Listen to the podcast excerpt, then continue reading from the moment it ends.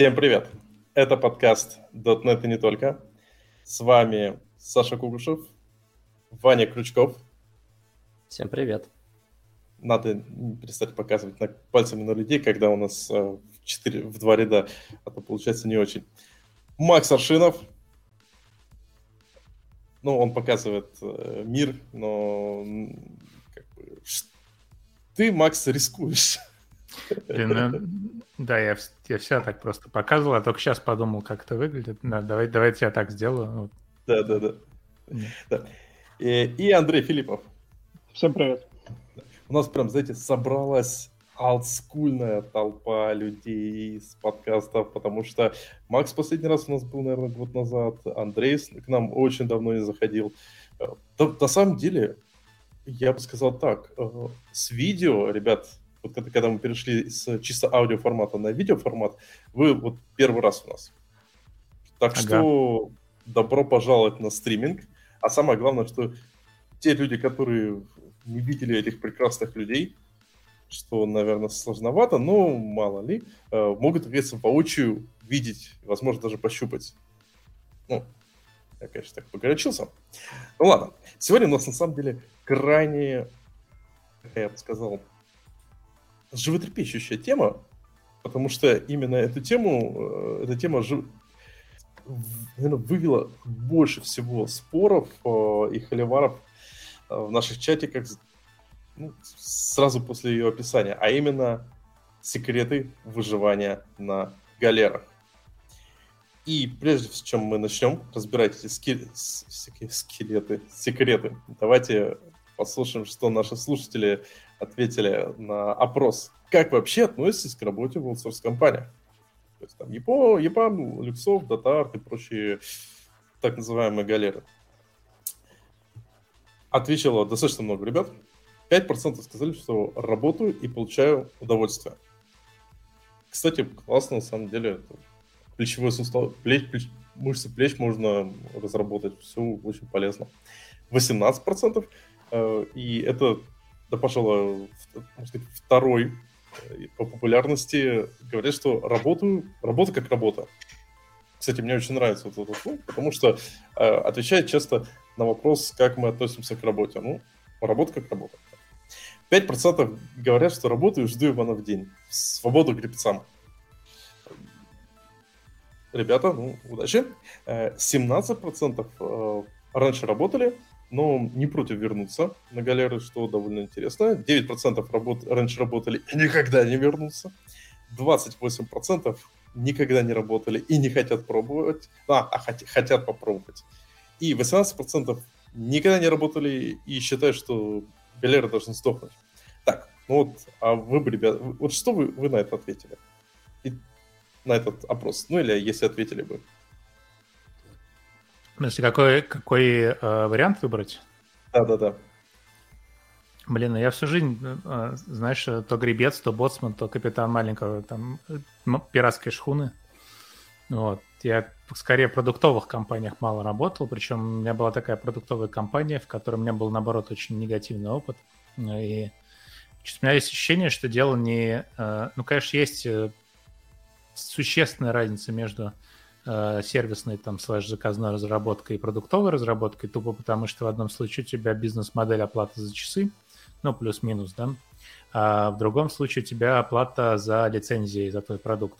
Это накладывает определенный отпечаток на всю корпоративную культуру. Это действительно так. Но наверное, неправильно сравнивать вообще любые сервисные компании с любыми продуктовыми компаниями. То есть можно пойти работать в очень плохую продуктовую компанию, а можно пойти в очень хорошую сервисную, наоборот. То есть это, наверное, вопрос, вот как бы насколько, насколько тебе подходит э, э, та, или иная, э, та или иная бизнес-модель, потому что они разные, довольно, довольно сильно разные, скажем так. Вот самое-то интересное, что если разбирать отличия, то меня вот всегда удивляло, что в основном про серьезные отличия ощущаются на достаточно высоком уровне, когда ты уже там тем лидишь, либо архитектуришь, э, тогда уже прям чувствуется большая разница. А на этапе просто обычной разработки я бы сказал, что там больше разница, по ощущениям, там, между проектов и внутри одной компании. мой опыт, я работал и в продуктовых, и в э, системных интеграторах, и на аутсорсе, и даже в, ГУПе и прочее. Я бы сказал, что аутсорс это был далеко не самый худший вариант. А ты в JetBrains сейчас, по-моему, правильно? Да, да, да, да. Ты, ты, ты кем работаешь в JetBrains? Обычный программист. Программист. Сижу, пишу, пишу, пишу а, код, и это а, хорошо. А, а в EPAM это был необычный программист? Ну, тем лидом. Тем лидом. Ну вот да. как бы, как твои ощущения после э, бытности этим лидом в EPAM стать э, писюном в JetBrains? Ну вот, нет, что до меня, у меня просто отдельная ситуация, что я, наверное, несколько лет э, смотрел, что делать в EPAM и что куда развиваться, попробовал в, там в AR-разработку, в раздел, в котором там куча инновационных решений.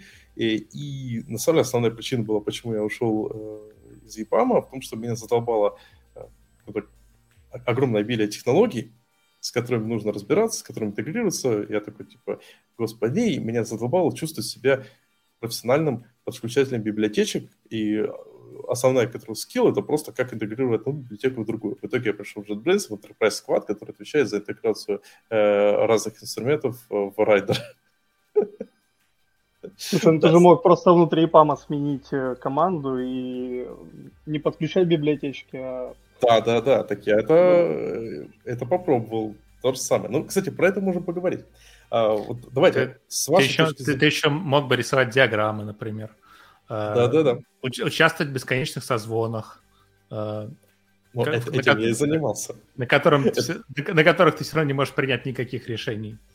Ну, вот, назначать новые созвоны. Да, да, да, да, да. Слушайте, ну, давайте обсудим самый животрепещущий вопрос. Так, все-таки, с вашей точки зрения, в чем ключевое отличие галер, так называемый, от, э, ну, я не знаю, типа обычных компаний? Ну, потому что как-то, когда народ слушаешь, они вот прям проводят сильную параллель, э, и ну, отличие же есть, вот с вашей точки зрения, какое? Вот можно я выскажусь? Mm-hmm. На самом деле. Мне кажется, что это большой стереотип, что в какой-то 2000 там 2000 э, не знаю, на, вот начало 2000-х, когда очень сильно поперло IT в России, когда там стало много денег, э, люди потеряли берега абсолютно. И вот если тебе не платят 3000 долларов, у тебя нет э, личного массажиста, еды и всего остального, стало восприниматься как нечто, там, ну, что, что, что ты не успешен. И все забыли, что это, э, что даже, ну, что по тем временам то было лучше, чем, чем работать очень много кем, да. А, и вот так как многие ориентировались на всякие компании типа Гугла, да, вот, э, э, который действительно сделал у себя на работе, что только не сделал, э, ну, народ зажрался, и появился случайно этот термин галера, что вот как бедные несчастные программисты, которые гребут, что существуют какие-то надсмотрщики над ними. Вот так, откровенно говоря, я видел много очень разных программистов, и не все из них так здорово программируют, чтобы у них был офис с видом на горы и все остальное. А, вот, слушай, а у меня вопрос я лично знаю, наверное, по пальцам, по пальцам фрезеровщика можно пересчитать э, количество компаний, которые могут похвастаться офисом и условиями труда, сравнимым вот с абстрактным углом. Вот JetBrains до недавнего времени, пока он был в России. А, я бы мог сказать Яндекс, но Яндекс отстойный офис, по крайней мере, в Питере. Это полный ужас, по крайней мере, его расположения. А, еще несколько таких компаний, про которые прям, ну, они про свой офис рассказывали, ну, я что-то быстро не могу сказать, может, там ВК, ну, кстати, ВК, и все. И mm-hmm. если послушать, э, ну, 90% людей, которые э, работают в IT, они не работали в таких офисах. Я там в свое время, когда пошла вот эта история, э, народ начал говорить слова про галера, галера, галера, я работал в здании э, бывшего, точнее, существующего института, от которого осталось только пару, э, пару человек, э, и там не то, что вентиляция, скажем так, не то, что вид на горы, там не было банальной вентиляции в туалете, и э, я специально закупался спичками, потому что, скажем так, некоторые вещи можно перебить только спичками. Не, ну это плохо. Это плохо. Не, не надо в таких местах работать. Но зато, ребята, вы должны запомнить теперь, если, вы, если вы работаете в офисе с плохой вентиляцией туалета, то покупайте спички. Это проверенный, надежный способ. Ну, окей, Это ладно. Факт, факт, факт номер один в этом выпуске. Да, нам еще надо набрать вот кучу занятных фактов, как, надо, как правильно надо вести себя в офисе. Да. Слушай, а вот Андрей, вот Макс хорошо, хорошую тему объяснил, вот с твоей точки зрения, э, вот типа ключевое отличие от галер других Ну, компаний. слушай, я поработал, я бы не сказал, что я поработал в большом количестве компаний за свою жизнь. Вот, их было примерно четыре. А, галера, вот, честно говоря, мне непонятно название галера. Это то же самое, что, знаешь, прийти в институт и сказать, что ты учишься в шараге. Вот, это какие-то ярлыки, как в моем понимании, они некорректные. Вот, сравнивать э, компании между собой, в принципе, это плохая практика. Вот, то есть это субъективное мнение. А, но я скажу так, что за два года в ЕПАМе я бы не сказал, что я увидел какую-то большую разницу. Вот, то есть э, с моей стороны появилось больше каких-то бенефитов, да, вот. А, ну и по поводу отношений людей к галерам, а, просто вот иногда мы общаемся, да, в разных профильных чатиках, вот, и ты спрашиваешь человека, почему ты не пойдешь работать, допустим, в EPAM или в тот же DataArt, да, вот, что, ну, это галера, там плохие условия. Вот, и ты спрашиваешь, а как ты понял, что там плохие условия? Вот, и говорят, да вот я там зашел на ИБА найти и почитал про ИПАМ. Вот я туда работать не пойду. Вот, Знаешь, как... это вот массовая, да, такая вот истерия, что галера, это ты обязательно сидишь, э, тебе говорят, что делать. На самом деле это, ну, в большей части, наверное, это не так, как есть. Вот, да, знаешь, что... Как наш... Да. Я, я просто хотел, извини, пожалуйста, что перебил. Вспоминаю, у нас наш маркетолог э, назвал этот сайт э, «Любимый IT» любимое идти, да, правильно, как у нас, ну, мы же свободный подкаст, а, вот, но мнение формируется публикой, вот, и не всегда это мнение правильное, поэтому если есть вариант пойти поработать, то как бы всегда можно уволиться. Вот. Не факт, что ты что-то можешь в этом потерять, поэтому надо попробовать. Да, хорошие слова. Ну, то есть, с твоей точки зрения, в принципе, отличия нету. А, Вань, а с твоей точки зрения у тебя там довольно интересная история. Ну, у меня интересная история, где я работал. Я работал... А... Мне не нравится слово галеры, на самом деле, потому что можно и в продуктовой компании впахивать как раб на галерее. Вот, но при этом как бы будешь, будешь э, рукопожатым, видимо, или как это работать. Я работал, э, скажем так, э, в госконторе, вот, и потом в основном тружусь на галерах. У меня были разные проекты. На самом деле, понимаете, в чем вопрос? Надо смотреть... Понимаете, кому на галерее хорошо, вопрос, кто ты. Если ты разработчик, у тебя будет одно отношение там, к работе, да, и какие-то проблемы. Ну, например, если ты, скорее всего, продуктовой э, компании рядовой линейный разработчик, то у тебя прав влиять на продукт будет тоже не очень много. С большой вероятностью там часть твоих предложений будет отклонена просто потому, что у тебя такая позиция. Если ты тимлит, у тебя будет там другие какие-то боли, с которыми ты столкнешься в продуктовой компании, не столкнешься на галерее или наоборот. Вот, поэтому тут сложно сказать, надо понимать, какая позиция у тебя. От позиции очень сильно там менеджер, бизнес-аналитик, э, продукт-оунер и так далее. Там, э, на самом деле, те же галеры, они продают даже по позиции продукт-оунера. Вот, это такой прокачанный бизнес-аналитик. Если заказчику лень этим заниматься, то будет заниматься специально нанятый человек. Вот, поэтому можно получить разный experience совершенно. Э, я считаю, основное отличие действительно, да, это бизнес-модели, потому что Э, с большой вероятностью в продуктовой компании тебе, чтобы сменить э, стек, сменить направление, сменить начальника, придется очень много чего сделать. Э, на галерее это достаточно просто сделать за счет, э, за счет того, что это галера, это сервисная компания, немного проектов, она так, она так зарабатывает э, деньги. Поэтому я считаю, да, основное отличие, оно проистекает из бизнес-модели, то есть, а дальше уже начинается там, знаете, просто как это всегда говорят, понимаете, когда ты собеседуешься или собеседуешь людей на в аутсорс-компанию, я не буду называть их галеры, давайте, потому что мне, мне в общем, режет просто слух это. Вот, то ты, у тебя спрашивают, а как у вас э, с проектами, как у вас работается там, ну, вот, и ты всегда отвечаешь одну и ту же фразу, я думаю, вы тоже ее говорили, все зависит от проекта. Я опять же скажу, все зависит от проекта, как, как вообще будет обстоять дела. Можно замечательный проект найти, можно ужасный, э, но ты его можешь относительно легко поменять. Ну, то есть зависит, конечно, от твоего коммитмента, всякое бывает. Иногда можно пообещать, ну, пообещать на два года, и тогда будет тяжело поменять. Вот, ну, я имею в виду в рамках там, то есть ты можешь уволиться, естественно, всегда, ну, но так можно, ну, полгода ты поработал, тебе не понравился, ушел куда-то еще. Вот, наверное, в продуктовой компании это сложнее, но, опять же, если это большая компания, условно говоря, Яндекс, да, то есть я думаю, там тоже внутренняя мобильность достаточно хорошо развита. Ну, я просто не слышал некоторые истории, действительно, при определенном желании и воле, действительно, ты можешь переезжать там с разных должностей и стеков, то есть это не так сложно. А, так что я думаю, в больших компаниях он тоже стирается. Вот история у меня товарищ, он работает в очень крупной компании, у них есть заказчики у этой компании – и он получается, ну, то есть бизнес-модель получается, условно говоря, как сервисная. Ну, то есть он, они продают продукт свой э, крупным заказчикам, таким крупным клиентам, да, то есть, э, но он сопровождает этих клиентов, какие-то доработки для них делает в конкретном продукте. Ну, как бы чем этот сервисная компания по своей ну, сути отличается? То есть у него чуть ли там часовая оплата от этих клиентов. Это типа системный интегратор? Это типа системный интегратор. Нет, нет, нет.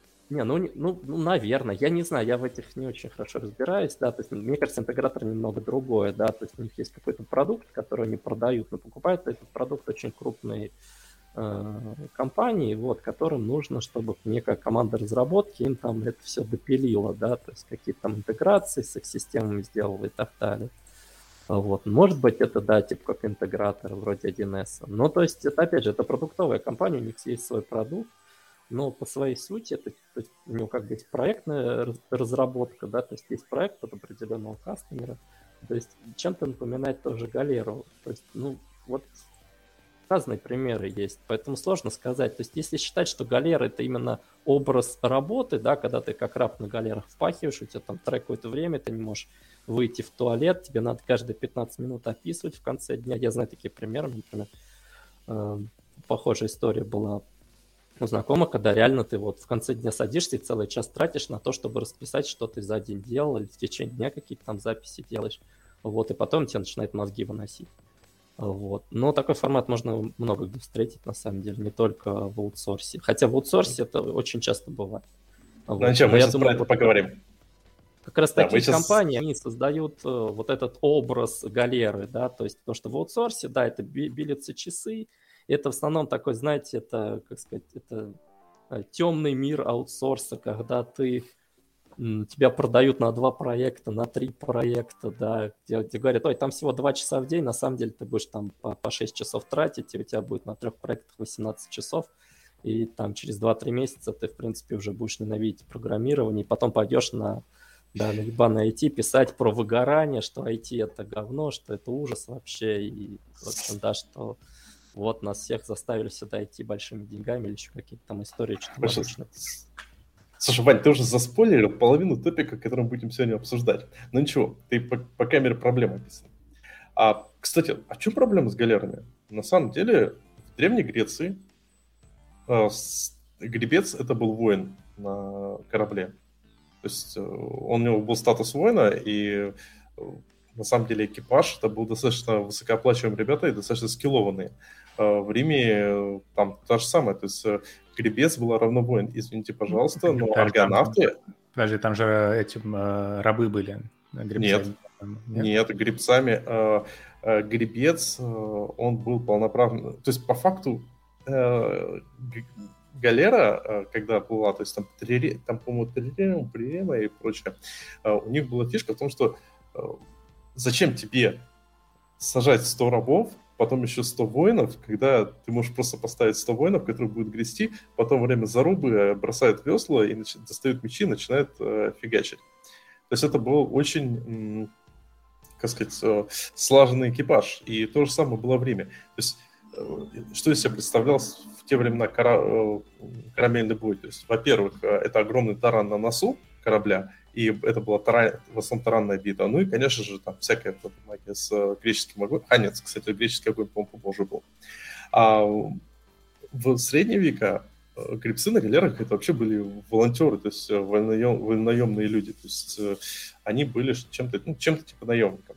А только в новое время в галеры начали э, сажать э, каторжников и э, прочих таких ребят. И, в принципе, пример, наверное, рабов – это галеры нового времени, куда сажают военнопленных, и они плывут из точки А в точку Б, но это уже довольно странная ситуация, потому что представьте себе, вы сажаете в качестве двигателя для военного судна людей, которые по умолчанию являются не очень э, промотивированы для войны. То есть э, по этой причине я хочу сказать, что как бы гребец это звучит гордо, потому что это человек, как правило, э, достаточно высокого ранга. Поэтому я считаю, нет ничего плохого в том, что говорит э, галера. Ну, коннотация, видишь, тут я, ты пока говорил, залез в Википедию, действительно похоже, там сначала это, э, так как это были военные корабли, что это действительно были те, кто воевал. Но, видимо, коннотация идет просто к э, тому времени, когда рабов начали эксплуатировать. И, наверное, там не все были воинами, может быть, перемешку, грубо говоря. То есть ты взял там сколько-то рабов процент, которые расходники просто, сколько-то воинов. Но фиг знает, тут, конечно, мотивация вопрос. То есть если, типа, все воины гребут нормально, если там есть еще рабы, то, конечно, Непонятно, как Слушай, строить корпоративную галерную ну, эту, культуру. Не, ну, кстати, есть же пример Ермака, например, да, то есть, ну, у них маленькие кораблики были, на которые особо много никого, то что они по, по рекам-то плавали, да, не, не запихнешь, поэтому, да, они сами там гребли, сами эти потом, как бурлаки, таскали эти кораблики через сушу, когда им надо было там на зимовку куда-то или еще что-то, вот, сами там себе какие-то срубы делали, жили, потом шли дальше воевали. Ну, бывают Плюс... такие истории. Плюс не будем забывать, что до, по факту, недавнего времени э, в, в, война это было, можно сказать, элитным занятием. То есть, там, в средние века, в, во времена античности, война это был, можно сказать, элита. И как мне понравилась фраза, если бы мы рассматривали войну, войну и войну ну, по средневековым или античным меркам, я больше по средневековым, то сейчас бы войной занимались исключительно депутаты. То есть вот такие собирались депутаты, облачались в, в экзоскелеты и шли рубиться. Надо было, хотелось бы посмотреть на это. Ты, ты, точно, ты, ты точно думаешь, что слушатели ожидали примерно э, такой дискурс, когда был, была заявлена тема о галерах, что сейчас поговорим о, об античности и, и всяком таком? Я, а... я бы поспорил насчет да, депутатов, потому что там кроме рыцаря еще было куча пехоты, но не будем об этом, а рыцарь Кстати, стоил как, как, как э, полторы деревни на самом деле. Вот, собрать рыцаря, так что это даже не депутат, это реально как танк, знаете, там от Курской губернии, Курская губерния собрала один танк. Вот, Деп, депутат в танке, остальные с вилами. Да, ладно, кстати, кстати, название секрета выживания на галерах, наверное, действительно звучало как где прятаться. Окей, а, тут давайте уже придем к э, секретам, потому что наши слушатели э, перед выпуском написали кучу комментариев по поводу тех, какие есть проблемы, что делать и так далее. Э, и я бы дал вначале некоторый дисклеймер. Ну, как вначале, уже прошло 25 минут, а только сейчас дисклеймер. Мы будем, на самом деле, говорить о некоторых лайфхаках, о некоторых, возможно, вещах в духе Fuck the System.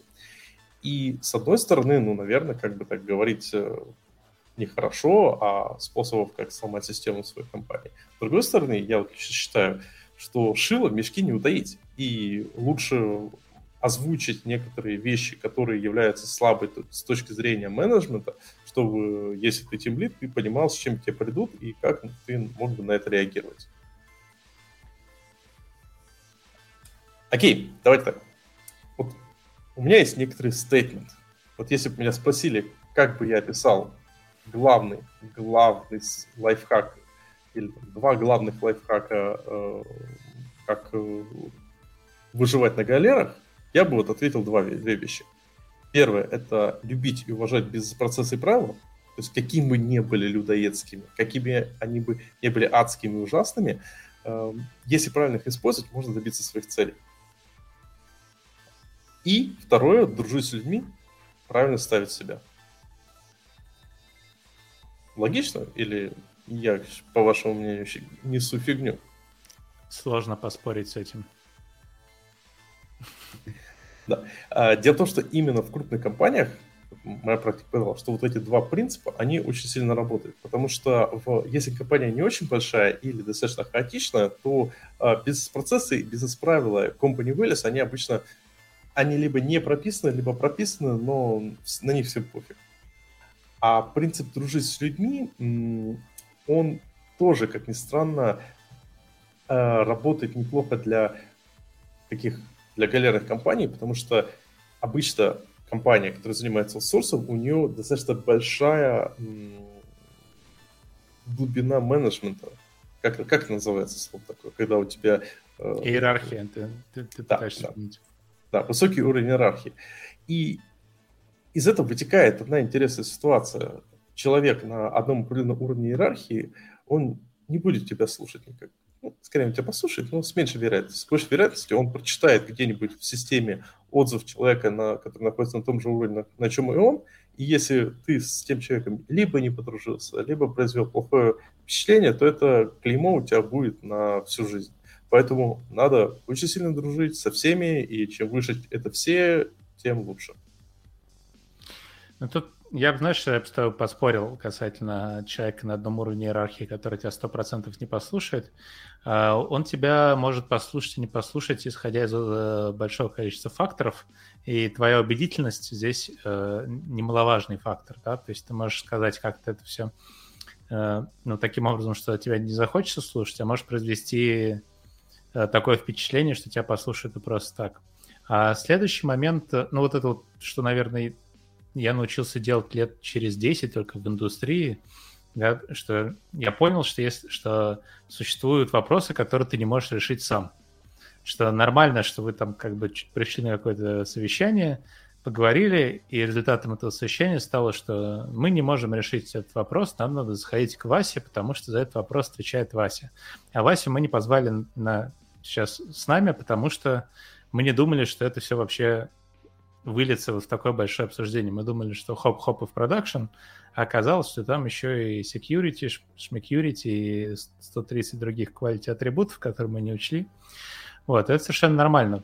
И совершенно нормально вести какие-то логи, да, то есть что, что ты поговорил, ну, вы ни к чему не пришли, но вы записали, отправили кому-то имейл, и через какое-то время вы договоритесь. Меня вот лично это очень бесило, когда я только начинал работать, мне хотелось все сделать, как вот зайки из Зверополиса, максимально быстро. Но какие-то по-настоящему большие вещи у меня начало получаться делать, когда я перестал пытаться успеть что-то за выходные. То есть, когда я понимал, что, окей, у меня есть там большая задача, я ее буду делать там месяцев 6, наверное, потому что я ее сам делать не хочу, э, ну, в полном объеме, и у меня нет времени, я ее лучше делегирую, а чтобы делегировать, надо еще расписать ее, а чтобы расписать, а там еще надо согласовать, а тут, ну, и,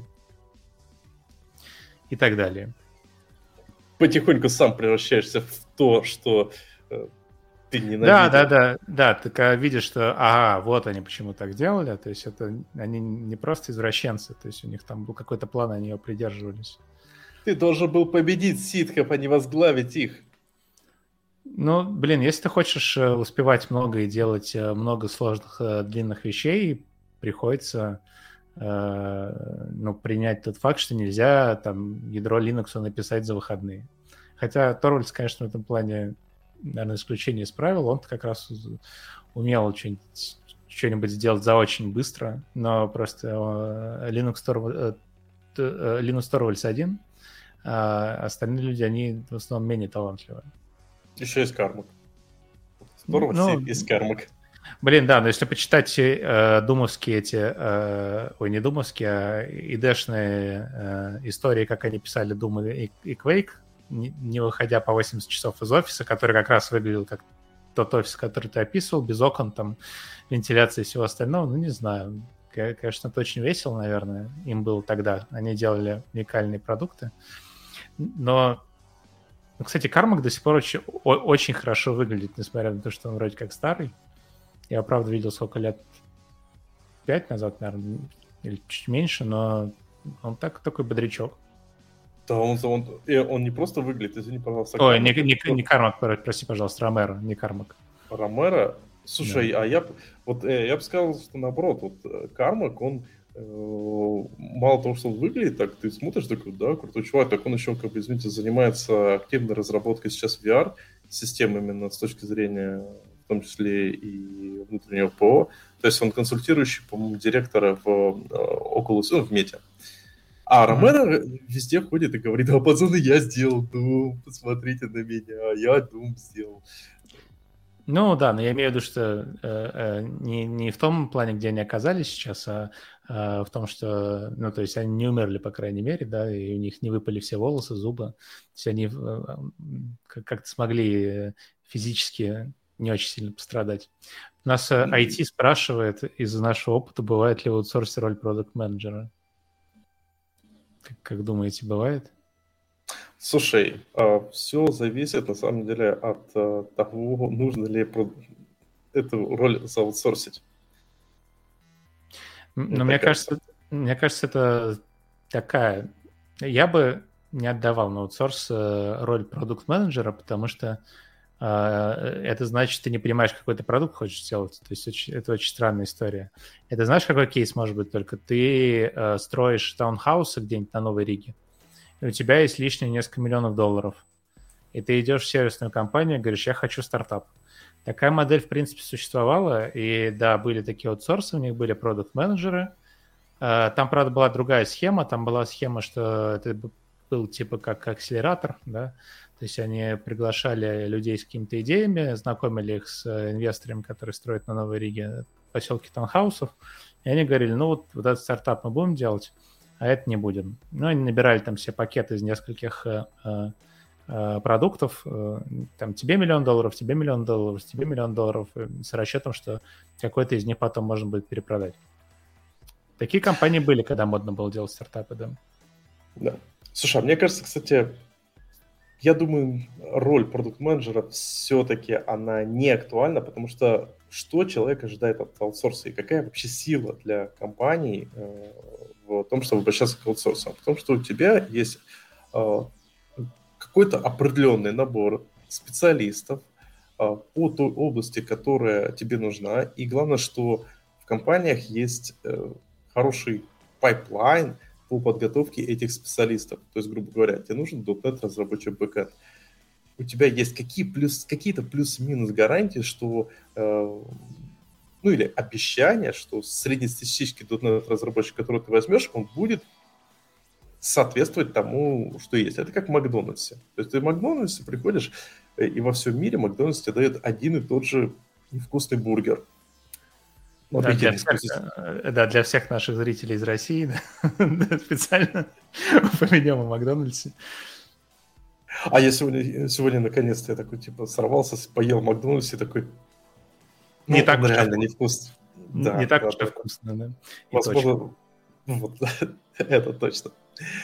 Да, мне, мне, мне другое сравнение нравится не с Макдональдсом, а с облаком. То есть, если ты, ты можешь делать in-house все и настраивать э, все очень долго, но так как тебе удобно, и, скорее всего, получится дешевле. Если на большом объеме, по крайней мере, если большую инфраструктуру делать, то облака все-таки кусаются по цене. Но если тебе надо вот сейчас запуститься, да, то ты э, пока настраиваешь Kubernetes на bare metal, ты э, уже пропустишь все свои таймлайны, и ты продукт не, вы, не выпустишь. А ты можешь прийти в облако и взять менеджер инстанс Kubernetes.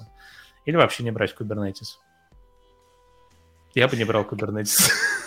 А, а, если, а если вы послушали Макса и подумали, ну, да, облака для больших проектов кусаются, послушайте наш пред предыдущий выпуск, где Артем рассказывал про то, что, что из себя представляет ЦОД, что занимает строительство для больших проектов, и что лучше вообще в 100% случаев ходить в облако. Не, ну э, это для проектов среднего размера совершенно точно так. Я имею в виду кейсы, когда там типа ну, условные Netflix или э, эти, блин, как их, э, кто там переезжал с облака, блин, я забыл, сейчас не, не буду тупить, по-моему, Netflix, который запустился на облаке, потом они, или Twitter, или, то есть потом они посчитали, сколько они платят за облако, такие, ух ты, и начали потихонечку часть своих мощностей переводить на свои, на свои дата-центры. Но в какой-то момент у них э, также отрубился дата-центр, ну, там ауточ какой-то случился или что-то. И они такие, блин, а давайте мы оставим все-таки сколько-то в облаке, чтобы ну, совсем не это в случае чего не гикнулись, но там процентов 60, что ли, там 50, я не знаю, перенесем на свои э, сервера, чтобы было подешевше. Да. Слушайте, все-таки вот э, я хотел очень сильно оппонировать твоему пункту, когда ты говорил, что э, типа, дружить с людьми, иногда можно это скомпенсировать, если ты с кем-то не подружился, э, тем, что ты будешь достаточно убедительным. У меня просто была история, мне в пул э, пришла девушка, э, и когда мы ей искали проект, как раз вот сейчас я плавно подвожу под следующую тему. Проекты в аутсорсе самая горячая. Вот. Мы когда искали проект, э, мой там RM RM, то есть чувак, который там, там половина питерских .NET разработчиков в ебаме у него были, он там, типа, у него была такая фразочка, что ну да, ей какой-нибудь трэш нужно скинуть, она там совсем ни о чем. Я начал интересоваться, почему он так, у него возникло такое ощущение, при том, что, еще раз, он с ней даже не общался. Вот просто я залез на фидбэки, и там где-то был комментарий от какого-то там uh, Project Solution высокого чувака, который там в двух словах написал, что ее взяли на проект, она там вообще low перформила, э, и таких людей не стоит э, держать. При этом было 100-500 других крайне положительных фидбэков, самое главное, был очень положительный фидбэк с текущего проекта. Эм, начал разбираться, поговорил с ней, оказалась история какая. Она пришла на проект, ей сказали, чувиха, будет нормальный проект, хороший, будешь работать.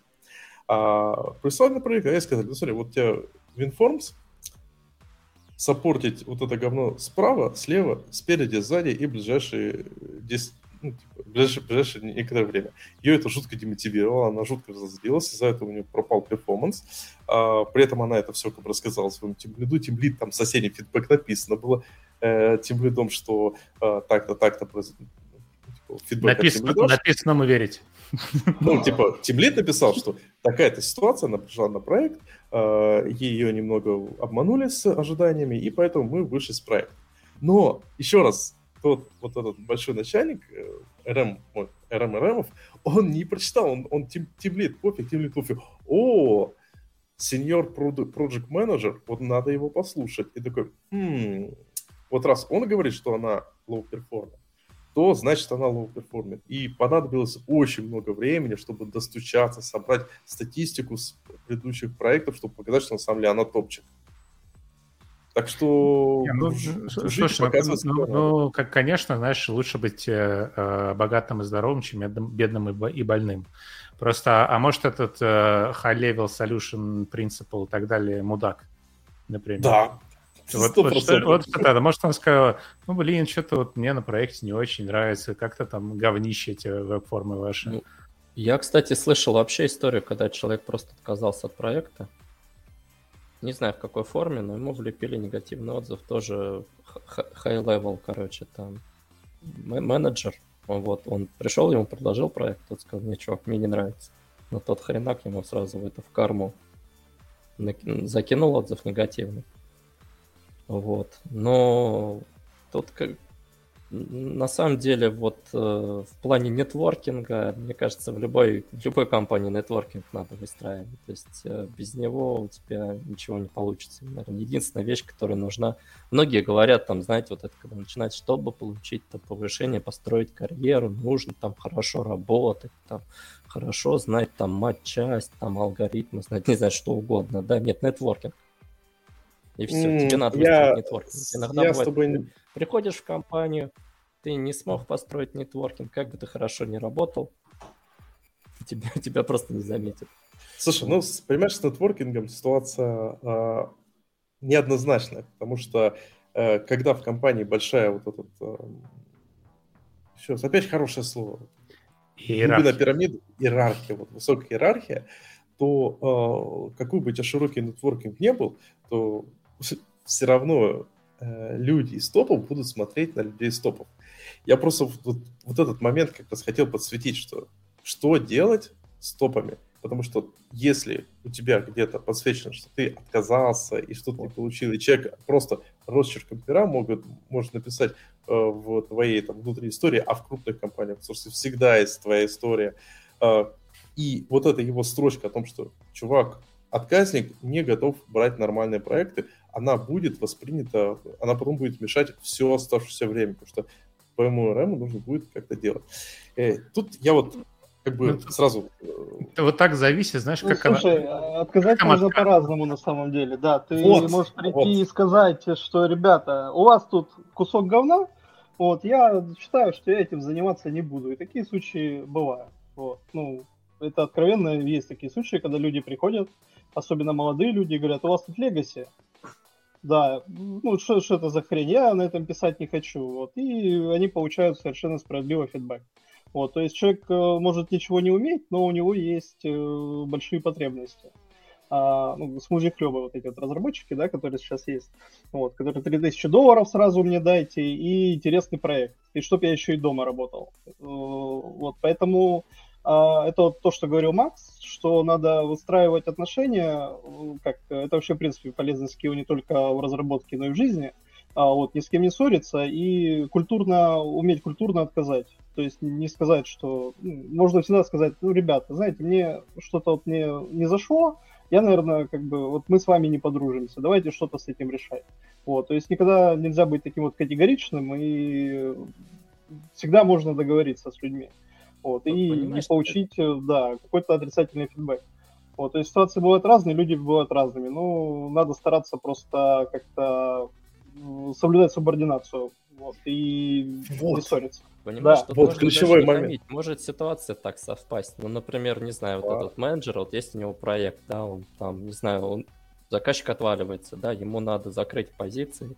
Вот он уже кучу народу сходил, все ему отказали. И тут внезапно попадается ему человек, ну, да, грубо говоря, у него есть там разработчики, с которыми он давно работает, он хорошо их знает, он к ним сходил, они говорят, не-не, мы, мы не хотим. Вот. Тут он приходит к неизвестному человеку, допустим, для него неизвестно, вот, тому дает проект, тот смотрит, короче, отказывается, вполне возможно, корректно, то есть, условно говоря, контекст вот. Но вот ему уже просто у него настолько уже сгорела пятая точка, он берет, короче, на нем срывает зло, пишет ему этот фидбэк, ну вот, а кто этот фидбэк потом удалять будет, это непонятно. То есть может а... такое случиться. Я, я Всегда считаю, можно так... сходить к вышестоящему руководству дело, Не надо людям хамить, не надо там говорить, что ваш проект говно. Я такое видел, иногда вообще такое люди рассказывают, когда отказываются. У меня просто вот вот ты вот сидишь, да, чувак тебе отказывается от проекта, ты сидишь, думаешь, думаешь, зачем ты мне это рассказываешь? Ты можешь просто сказать, извините, я там не заинтересован, зачем ты мне вот, вот, вот вообще фишка. все вот вываливаешь твое? Я, я знаю, как люди отказываются, это ужасно вообще, когда они там,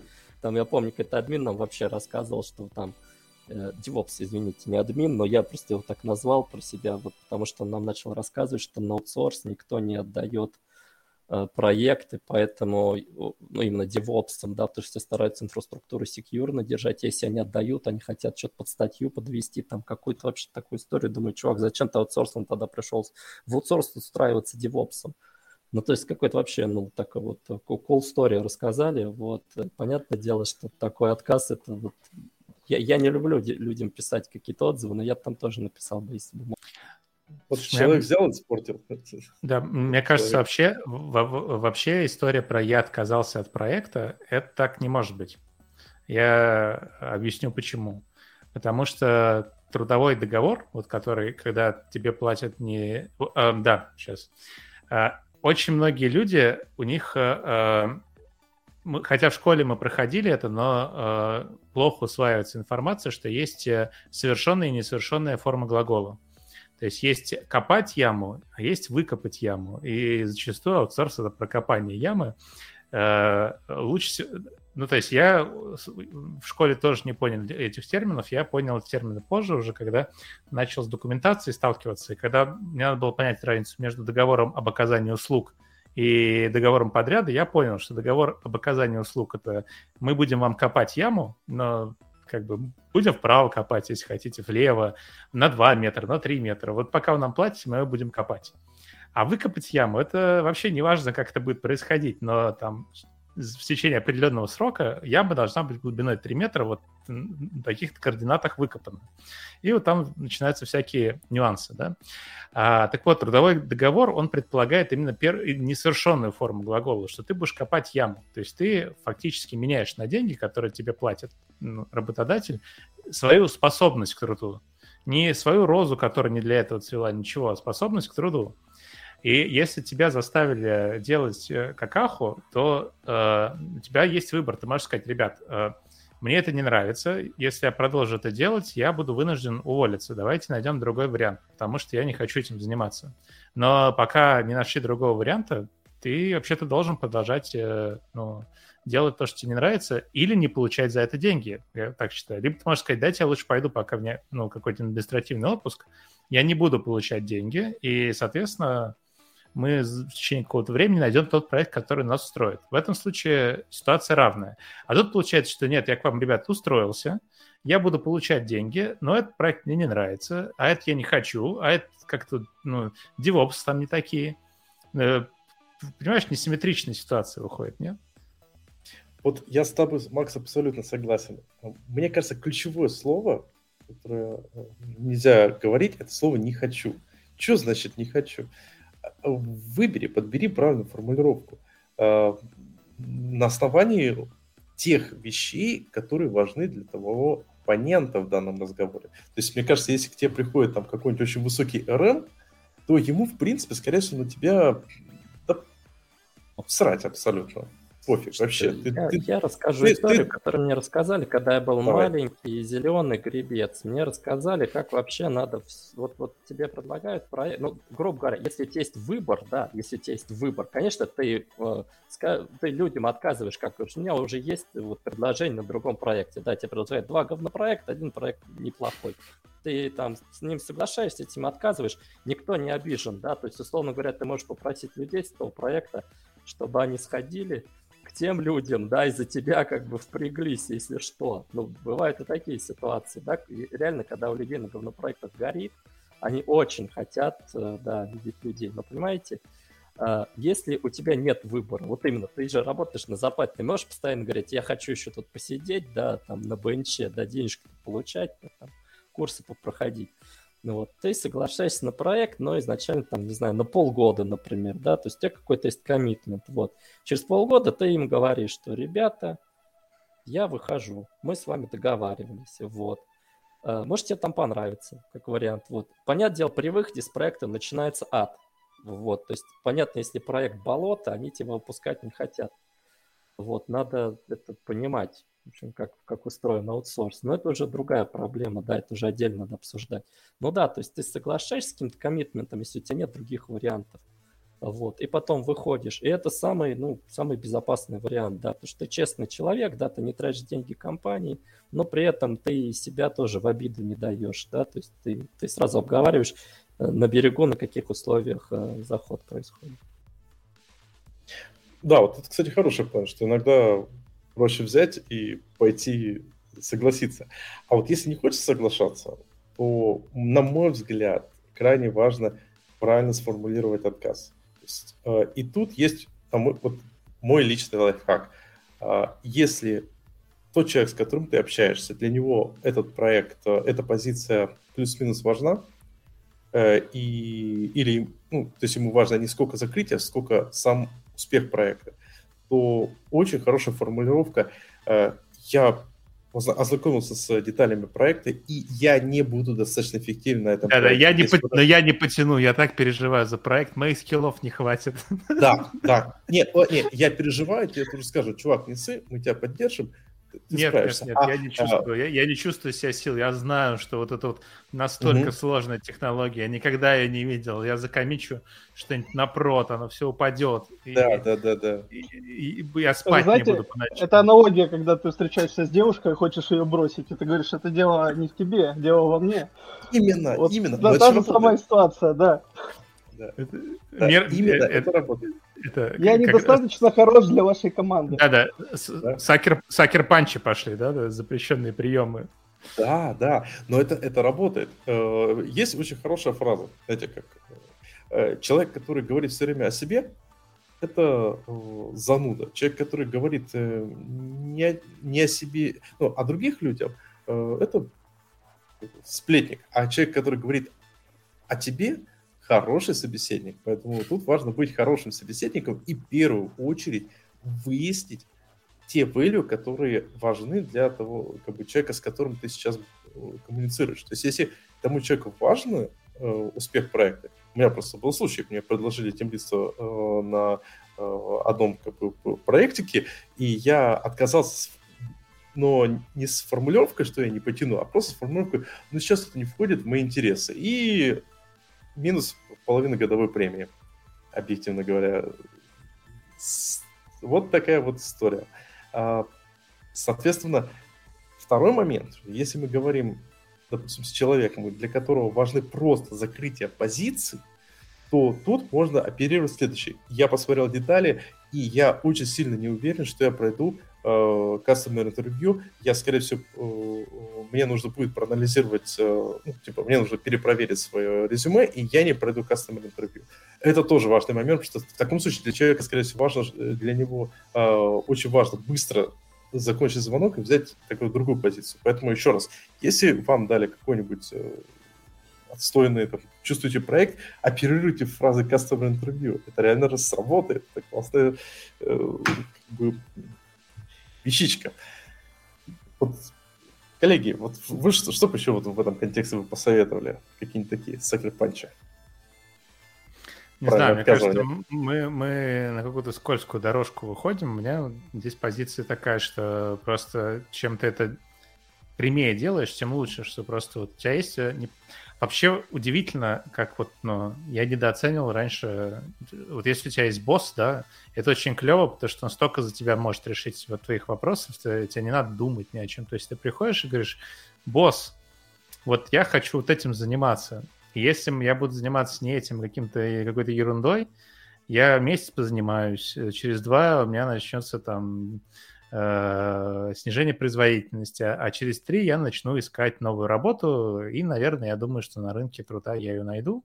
И, в общем, кому от этого лучше будет? То есть стоимость э, найма айтишника, она довольно большая. И в этом смысле выгоднее как-то с тобой, дог... ну, чаще всего выгоднее с тобой договориться, на самом деле, по поводу проекта, чем, чем с тобой расставаться, если ты перформишь.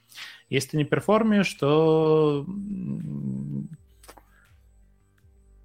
ну, то, то надо перформить, надо учиться, да.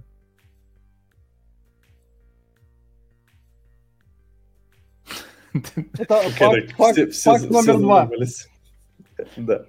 Факт, факт да, да, да, номер два. Перформить лучше, чем не перформить. Да. Если вы не перформите, то подучитесь. Кстати, про performance. Знаете, мне кажется, когда мы говорят про performance, вокруг этого так много мифов и... Э, ну, я бы сказал так. И тех вещей, которые на самом деле являются достаточно тонкими. Для себя я в свое время уяснил одну вещь. Люди думают, разделяют э, окружающих на э, две группы, типа тех, кто перформит, и тех, кто имитирует рабочую деятельность. Но существует те, третья группа, те, кто перформит и правильно показывают, что они занимаются рабочей деятельностью. То есть, а, одного, на мой взгляд, одного перформанса, как правило, недостаточно для того, чтобы считали, что ты плюс-минус перформер. То есть, чтобы быть перформером, ты еще должен показывать э, руководству, что ты перформер. Вы читали статью от разработчика Google, который 5 лет не мог получить повышение? Э, на английском есть, я сейчас ее, наверное, не найду. А потом принес офер, офер из Амазона, да, и все решилось. Не-не-не, он уволился вообще. А, там просто история такая, что он, да, он перформил, но ему говорят, слушай, ну, ты, конечно, молодец, что перформил, но это на продукт никак не влияет. Вот он там качество немножко улучшил, там, не знаю, баги пофиксил. Ну, баги пофиксил, типа, это неинтересно, давай что-то другое, в общем. Но так, потом проект закрылся, говорят, ну, извини, проект закрылся, да, ты, конечно, там что-то сделал для, для бизнеса, ну, давай. О, э, кстати... Снова покажи себя. Ну, в общем, вот такая вот бесконечная история, мы постоянно говорили, что там покажи себя, покажи. Слушай, а вот это вот э, камень больше в огород, на самом деле, продуктовых компаний, потому что это не только про Google, это можно эти истории найти и про Amazon, и про Microsoft, и про все остальное, что самый простой способ, типа, поменять отдел, даже отдел и зарплату, это, типа, э, закрыть окна и открыть заново, да, то есть выйти и, и пройти заново интервью, потому что входное интервью, оно, скорее всего, даст тебе большее повышение. Но это связано с тем, как большие, бюрократи... э, большие бюрократии работают. Там, грубо говоря, у тебя есть, у твоего менеджера есть KPI, что ты не можешь повышать э, оклад больше, чем на X, потому что если у тебя юнит на 100 человек, и ты всем 10% накинул, то это уже ты 100 на 100 на 10 это уже тысячи процентов, правильно? 20 процентов всех, э, всем это еще больше. А еще ты поднимаешь одному, а он же в команде общается с другими как-то. И то есть э, как бы а, ты одному поднял, дальше идет уже струйка тех, кто хочет себя повысить. И вот из-за этого очень многие решают, что проще людей, вот этих людей отпускать и новых брать. Поэтому вот хочешь поднять зарплату в большой продуктовой компании, зашел и вышел. Ну или можешь ходить там контроферы выпрашивать. А у аутсорса немножко другая история, они эту фишку понимают, и поэтому вот у аутсорса довольно часто всякие ассессменты, шмассессменты и вообще твой, э, ну, как бы твой, твой план развития продуман гораздо больше, потому что аутсорсу выгоднее, чтобы ты тоже не думал, чтобы на ближайшие 10 лет у тебя вот до буквально до CTO был, был путь как ты будешь э, вот развиваться, что тебе там надо сдавать, какие курсы, кому что показывать, какие там KPI делать. И, в принципе, поднять зарплату в аутсорсе, ну, по крайней мере, со стороны работодателя, э, как я это вижу, проще, чем поднять зарплату э, со стороны чем, чем поднять зарплату в продуктовой компании, по крайней мере, большой. О, Ох, как я готов импонировать. Я только шоу ну, написал, что мы будем говорить про перформанс, и тут мы говорим про зарплату. Ладно, говорим про зарплату. Короче, я, я, я с тобой не согласен, потому что важно нам не факт подъема зарплаты, а объем. Mm. И я абсолютно, ты абсолютно сто процентов прав, что в...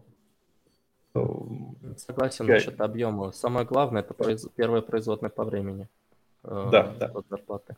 Вот это да. самое главное, даже не объем. Как быстро она растет, часто. В общем, как человек, э, короче, в э, плюс-минус хороших, крупных компаниях, то это, а с, с моей точки зрения хорошие, это там, где достаточно умные менеджеры. Они понимают, что когда, скажем так, э, прав тот, кто озвучивает сумму. Если ты приходишь к сотруднику и говоришь, я тебе повышаю зарплату на тысячу рублей, то если, скорее всего, если сотрудник скажет, нет, мне не нравится, я хочу 2000, то это уже конфликт. В 90% случаев сотрудник согласится. Поэтому mm-hmm. первое правило, ты должен регулярно. Ну, слушай, я понимаю, что, ну ладно, в 70% случаев сотрудник согласится. Но вообще первое правило, ты должен регулярно повышать людям зарплату. Потому что они должны чувствовать постоянно, что повышается зарплата. При этом хочу сказать, зарплаты, э, как, э, скажем так, процитирую моего, можно сказать, ментора по всяким ресурсным менеджерским штукам, э, когда мы обсуждали повышение зарплаты для одного товарища, я сказал, слушай, так ему можно, типа, если ему поднять на такой-то процент зарплату, там, что-то там было, 7%, что-то это, ему уж не понравится, давай, ну, мы можем ему дать 15%, это будет здорово, и человек промотивирован. Говорит, ну а через год ты, ты ему на, на какой процент будешь повышать? Ты подумай, что ты, раз, тебе нужно как бы поднять зарплату и уважать человека в рамках на следующий год и так далее и тому подобное. То есть, как бы менеджмент в э, компаниях, если прекрасно, ну, если не понимают ситуацию, то они э, будут э, э, зарплату поднимать немножко, и регулярно. И, кстати, так, уважаемый амбассадоров серотонин, мы на вопрос на этот point ответим по поводу ушедших галер. Так вот, и поэтому я считаю, один из самых прикольных лайфхаков это в том, что ты должен раньше ожидаемого времени превышения зарплаты прийти к своему менеджеру и попросить столько, сколько ты считаешь нужным для себя. Ну, это вообще надо не везде только попросить, это работает. надо, да, это надо еще как-то обосновать, а не просто, что вот, ребята, я хочу себе больше денег. Да, да, так Типа, это уже второй а- пункт, как, как правильно просить повышение зарплаты. Слушай, ничего, ничего так не э, делает э, любую компанию сговорчивее, чем контр-оффер. Ну, Слушай, это, ну это, это- это тоже при ус- тема на самом Но деле. при, при- при условии, что ты готов уйти, на самом вот при этом Да. Ну, условии. да, да, потому что если ты приходишь и говоришь, у меня есть офер, а тебе говорят, мы тебе там поднимем на 50%, грубо говоря, зарплату, и ты остаешься, это не всегда тоже плюс. Потому что компания может посмотреть и сказать, так, вот тут вот мы его прогнули, значит, завтра мы можем его прогнуть где-то еще. То есть это надо с таким контр-оффером работать тоже очень аккуратно, на самом-то деле. Вот, потому что ну, компании серьезно за этим следят, вот, и у тебя могут потом тоже начаться такие некомфортные ситуации на работе, когда тебе скажут, я, я, я, я- я другое, слушай, имел в виду. А, э, Ты, ты правда. Я имею в виду, если ты хочешь максимизировать зарплату, то самая эффективная ст- стратегия каждые два года менять работу и просто уходить в другое место. Ну так да, ты будешь то есть больше. э, тут уже это вопрос обсуждать-то нечего. У тебя есть офер, ты просто уходишь и все. Ты получаешь деньги, то, собственно, то, что ты и хотел. да, Да, никогда, никогда не принимайте контр-офферы. Это самое... в общем, Да, это, ну, на самом деле бывают случаи, что когда ты просто говоришь, ребят, мне там, мне проект нравится, но мне предложили больше денег. Вот, то, в принципе, ты этим кейсом можешь закрыть свои потребности. Вот, но это надо делать тоже очень аккуратно. То есть надо понимать, с кем ты общаешься. Ну, альтернатива этому – это регулярно обгонять, во-первых, своего менеджера с э, зарплатным предложением, чтобы вот ты пришел со, своими, со своим списком того, насколько ты вырос, какие у тебя там достижения были за последний год и как все клево, раньше, чем менеджер э, отправит э, запрос э, или раньше до того, как он озвучит э, э, повышение, и этот список подготовить заранее. А этот список, он должен опираться на company values. То есть... Ну, вот- э, вот только да, не как ты вырос, а что ты сделал это для хип-хопа в свои годы. с- и то, и то какой лучше. вариант, на самом деле. Надо учитывать еще, что у нас, ну, условно говоря, что ты сделал? Ну, ты приходишь и говоришь, ну, ребят, понимаете, что я сделал то, что я работал в России за рубли, а вы получаете заказчиков в доллары. За то время я сделал так, что маржа с меня выросла. Вот особенно там в 2014 году, когда маржа вот так вот выросла в два раза. А, Ты та- говоришь, э, вот это... я, я- я сделал Это то, не работает. Смотри, Вообще не сра- работает. сразу, типа, сразу обратный панч тебе. Э, Нет, мы этого делать не будем, потому что в, в- в случае обратного э, скачка курса э, придется тебе понижать зарплату, а ты не захочешь, чтобы тебе понижали зарплату. Поэтому валютные риски мы как бы несем сами как компания, а с тобой у нас договор в рублях. Вот и все. Или процитирую э, моего менеджера с компанией, не галерной компании, но мы же живем в России, и тут рубли. Но это, это, это вторая стратегия, типа прикинуться шлангом. Да. Но по факту же ты же не будешь в обратную сторону нести валютные риски, да? То есть э, у тебя вот так скачет туда-обратно э, рубль-доллар, это же прям очень много денег, когда, когда это большая компания. Мгм. Просто от изменения курса. Вань, Вообще, тут ты, скажу, ты в свой... это работает, потому что когда доллар подскочил, я получал с привязкой вот, к доллару, поэтому у меня автоматическая индексация произошла. это, друг- другая история, да, это Что работает. люди да. делали, которые получали в рублях, потому что, ну, я представляю, это весьма, весьма интересная ситуация. Мне кажется, компания должна была сама им проиндексировать. Они, э, что- очень, они очень классно делали. Они индексировали где-то процентов на 15. То есть, как бы рубль грохнулся в два раза, индексация была процентов в среднем на 15-30. Слушай, Вань, вот то, что ты сказал, это, я считаю, что был типичный пример, э, знаете, вот этого, э, как, помните, я сказал, что-то, хороший ч- человек, болтун или зануда. Типичный пример зануда, потому что ты, опять же, общаясь, типа, как с ресурсным менеджером, ты использовал values, которые важны для тебя, а не для него. И поэтому он такой думает, ну да, для Вани, конечно, важно, что он, как он считает, зарплаты и прочее, но как это меня убеждает? Вот давай Давай- попробуем. Да- давай использовать не, не- не зануду, а душнило. Да, душнило. Давай попробуем э, вот эту фразу переначить так, чтобы это использовал. момент есть интересный. Когда тебя приходят уговаривать делать что-то, что ты не хочешь в компании, да, не обязан, например, вот, а тебя там предлагают, не знаю, за бесплатно там ночью поработать, вот, тебе обязательно рассказывают именно, что компания хочет. То есть вот когда работник э, общается с э, менеджером, да, он должен э, обязательно апеллировать к тому, что хочет э, компании, что он для компании может сделать. Но когда тебе приходят и предлагают, короче, поработать сверхурочно, вот, обычно апеллируют тоже компании, говорят, что компания... Блин, надо, чувак, это у тебя просто... Они... У да, тебя просто плохие чего? менеджеры были. Это, это были, у тебя были плохие менеджеры. Э, в те случаи, где я встречал, э, там была такая... Давай, формулировочкой. Первой формулировочкой. Так, ребята, у нас э, появилась отличная возможность доработать и получить э, продукт, который мы все давно хотели. Надо просто поработать на выходных. Или, э, надо, да, надо, или надо, надо, овертайм рейндж навязать какой-то стимул, который да. не присущ или, тебе. Никто да, опять или не класс... спрашивает, что ты хочешь. Не, Поэтому не, это или то классический... же самое, слушай, это не работает. Не, погоди, погоди, Валя, классический вещь. Так, ребята, мы все сейчас, э, э, как обычно, будем э, овертаймить в субботу. Тут же используется принцип, как обычно, это такая манипуляционная техника, типа, ну, если все, как обычно, каждый спринт уходит овертаймить в субботу, то что бы не повертаймить.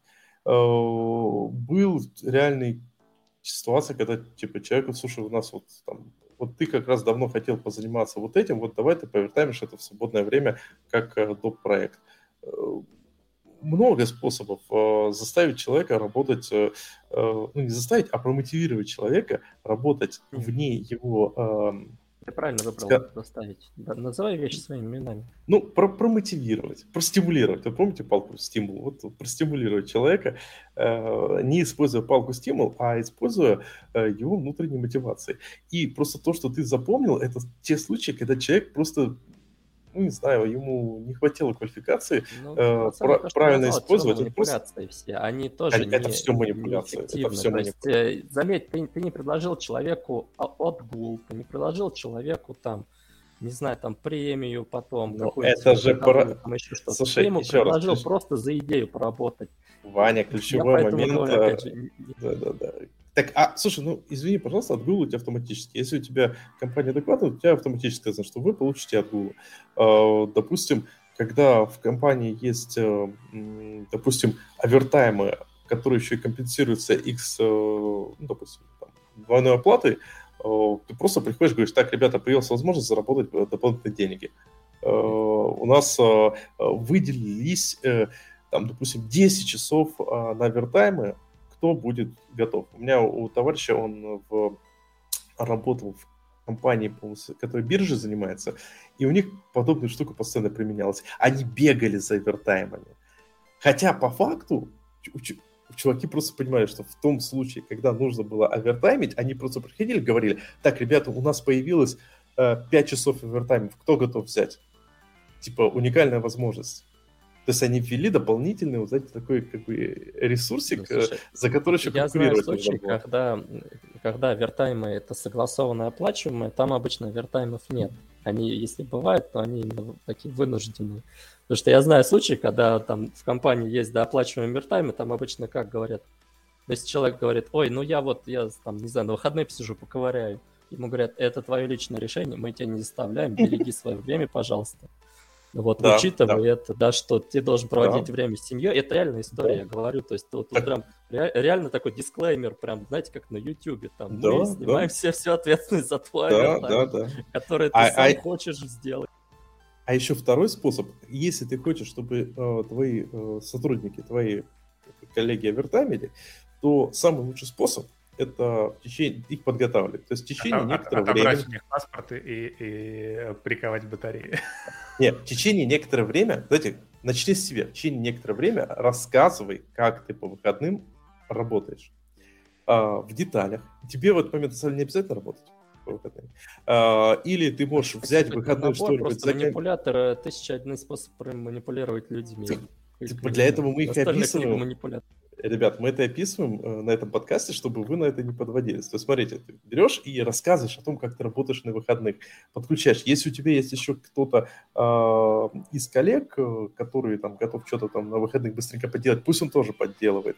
И то есть потихоньку остальные люди будут смотреть, такой, ну раз тут принято, и они такие крутые, то я что-нибудь на выходных сделал. При этом на выходных ты можешь просто зайти пару раз на удаленке, что-нибудь ткнуть, все, и все увидят, и все вы, хорошо. Вы, вы, вы только что прослушали секцию «Вредные советы» от Саши Кугушева, как убить э, мотивацию и э, долгосрочную эффективность людей, а также снизить продолжительность их время, э, времени работы в компании. Кстати, да, это, это может путем, работать. Да, путем, путем грязных манипуляций. Да, ну, так в этом же есть фишка, что ты встречаешь... Это все эти манипуляции я просто встречал в реальной жизни, э, и как бы цель цель же не в том, чтобы сейчас, типа, ребят, делайте так, а в том, что если вы встречаете вот такие вещи, э, то не надо на них поддаваться. То есть, э, потому что э, ну, вы же потом станете, ну, не крайними, но будете страдать. И да, вам будут говорить, как правильно сказал Ваня, на выходных нужно отдыхать. Как-то так. Так, слушай, давайте, может, быстренько ответим на, на поинт по поводу э, ушедших, э, уплывших галер из России. У меня просто есть, знаете, такой маленький инсайт по поводу ЕПАМа.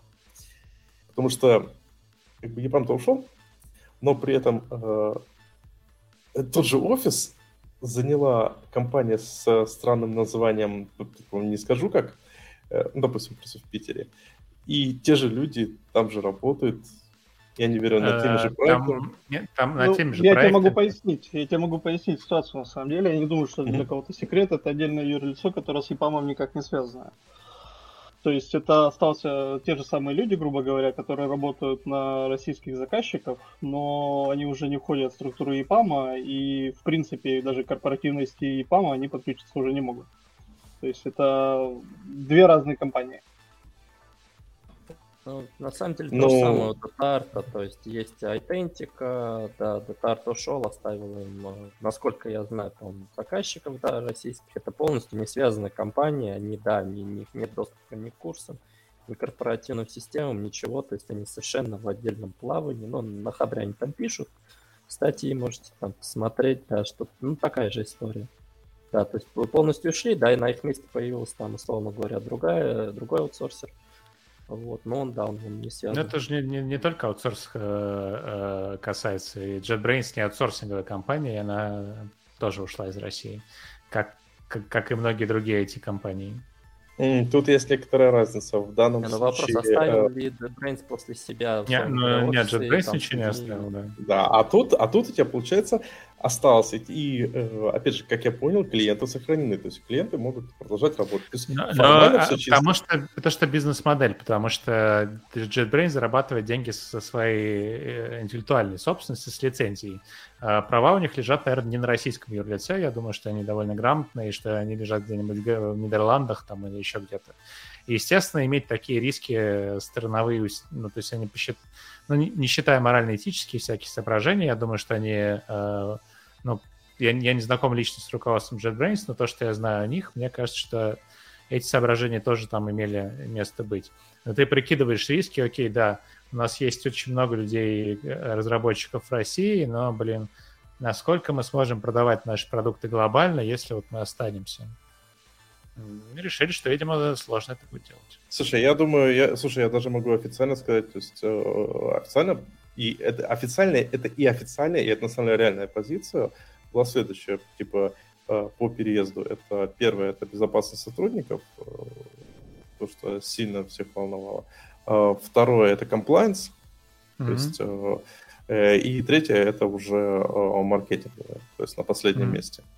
Нет, и... я, я, я, я когда говорю риски, я не, я да. не то, что за cancel JetBrains имел в виду, хотя это тоже риск, а все, все вместе, то есть и безопасность, и, да, и да, да.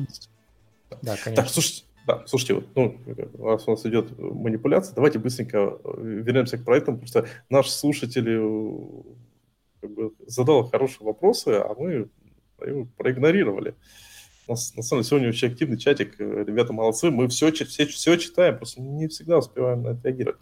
Вот интересный опыт в выборе нового проекта в компании. На что ориентируетесь, что ищете для себя, как выйти в новый проект, какие вопросы задаете команду руководства. Давайте вот. Как мы выбираем, вы выбираете проект? Мне кажется, надо дать слово Ване, например. Не ты выбираешь проект, проект выбирает тебе. Я вам скажу. Господа, э, потому что, ну, хорошо, если на выбор дадут несколько проектов. Ну, вот, например, когда я приходил в ЕПА, мне выбор, дали на выбор два проекта. Один проект, на который я вот с Сашей проработал.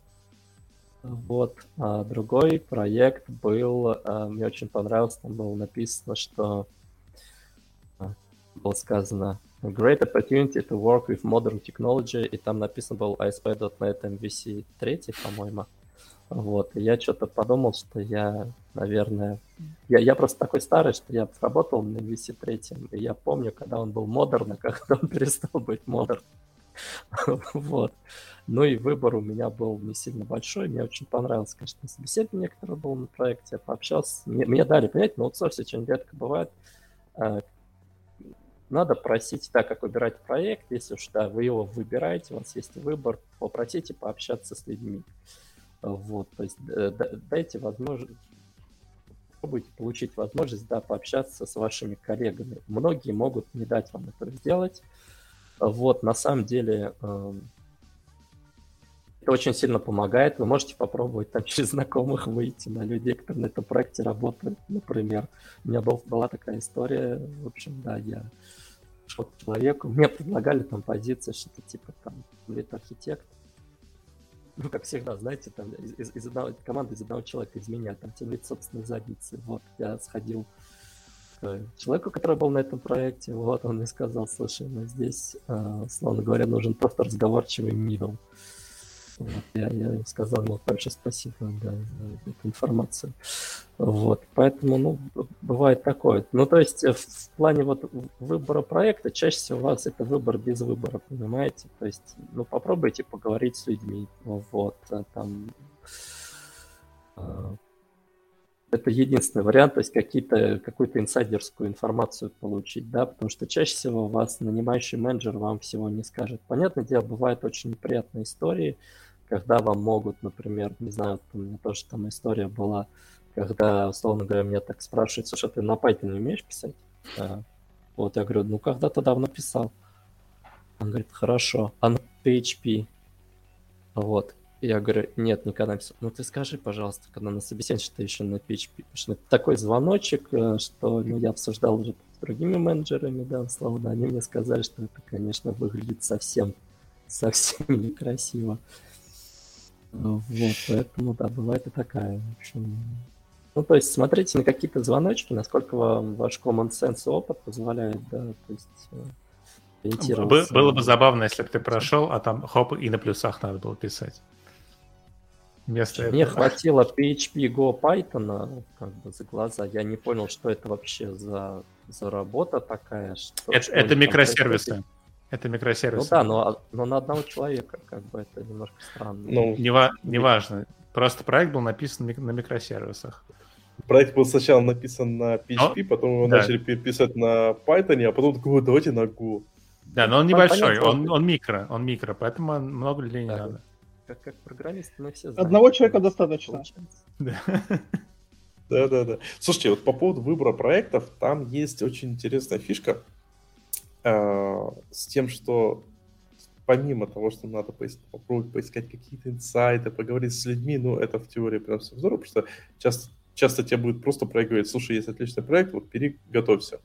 То есть по принципу, ну, короче, вот я сейчас, сейчас на Кипре э, временно жилье ищу для своей мамы, э, пишу людям, говорю, вот сколько у вас будет стоить, мне кто говорит, будет столько-то, это очень низкие деньги. Сейчас жилье очень э, дорогое, и вы нигде не найдете другие варианты. Airbnb для вас не закрыты.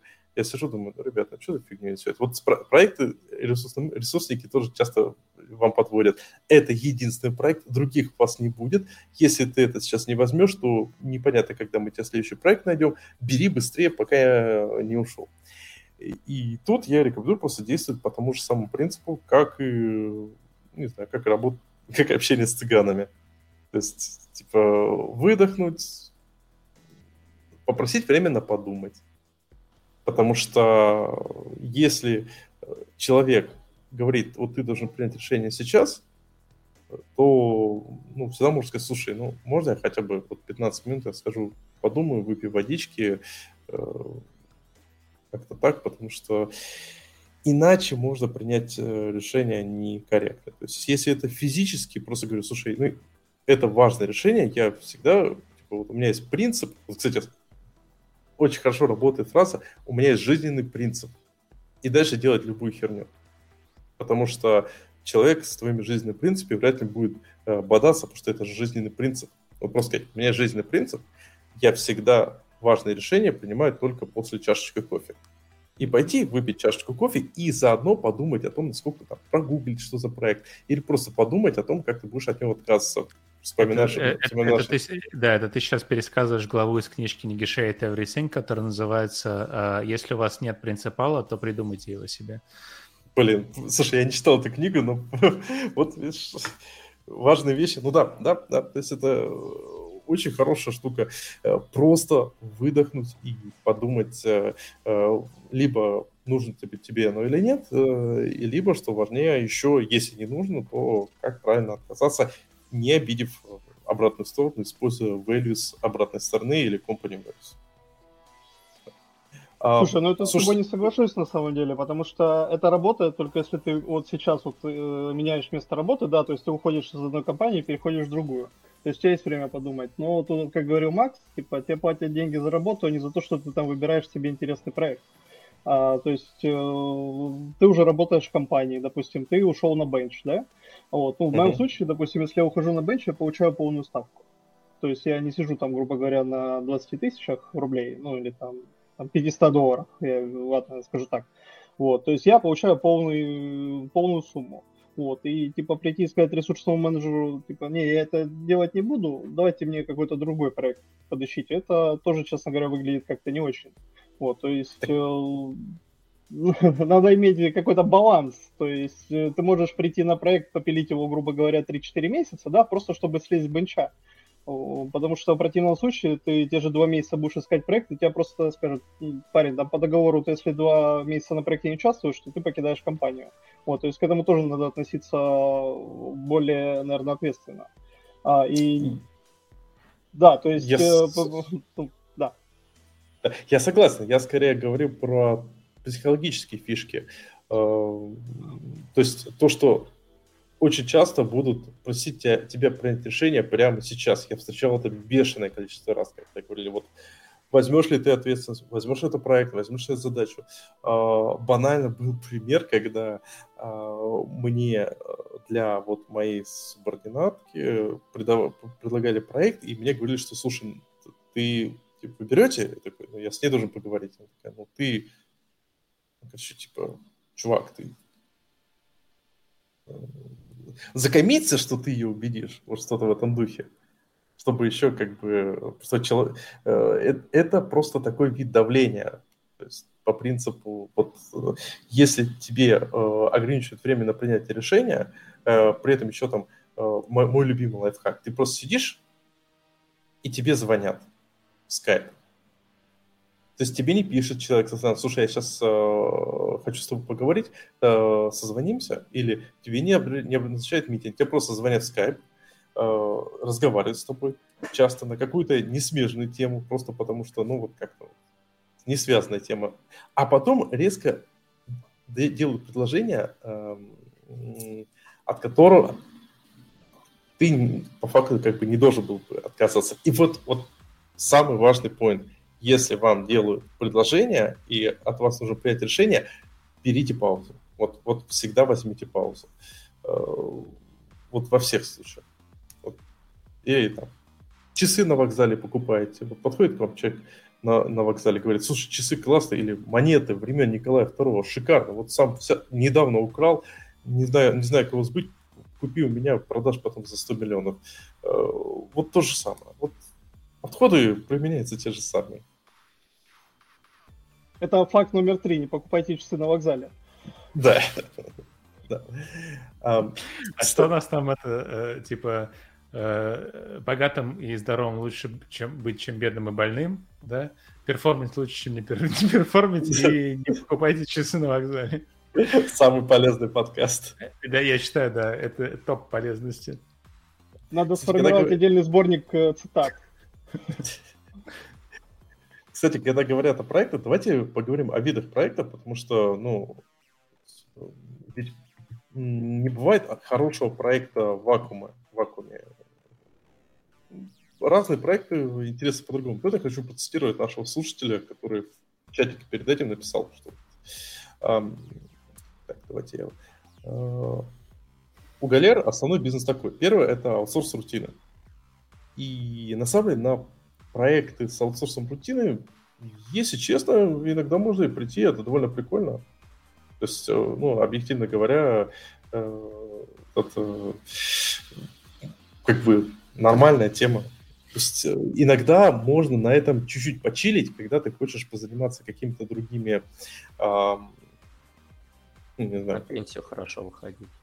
Еще, еще прикольно аутсорс рутинок. Для пенсионеров вечный такой проект, какой-то саппорт чего-то, где там да. люди Слушай, Слушай, зато на таких проектах можно реально почилить и позаниматься изучением какой-то другой вещи. То есть ты такой понимаешь, что у тебя, в принципе, а, обычно саппорт какой-то фигни, там нету адских дедлайнов, поэтому ты можешь там пооптимизировать свой процесс работы и, например, заняться там э, изучением новой технологии и прочее. То есть вот, хорошая тема, сидишь, э, работаешь. Э, кстати, вот я тут слушатели задают мне вопрос, чем я занимаюсь сейчас э, в JetBrains, Рослином, поэтому если у вас какие-то интересные проблемы, идеи Рослин, хотя их так много, я ни хрена не понимаю, как это все успеть заимплементить, но если есть интересные вопросы, идеи в райтере с Рослином, пишите, пожалуйста.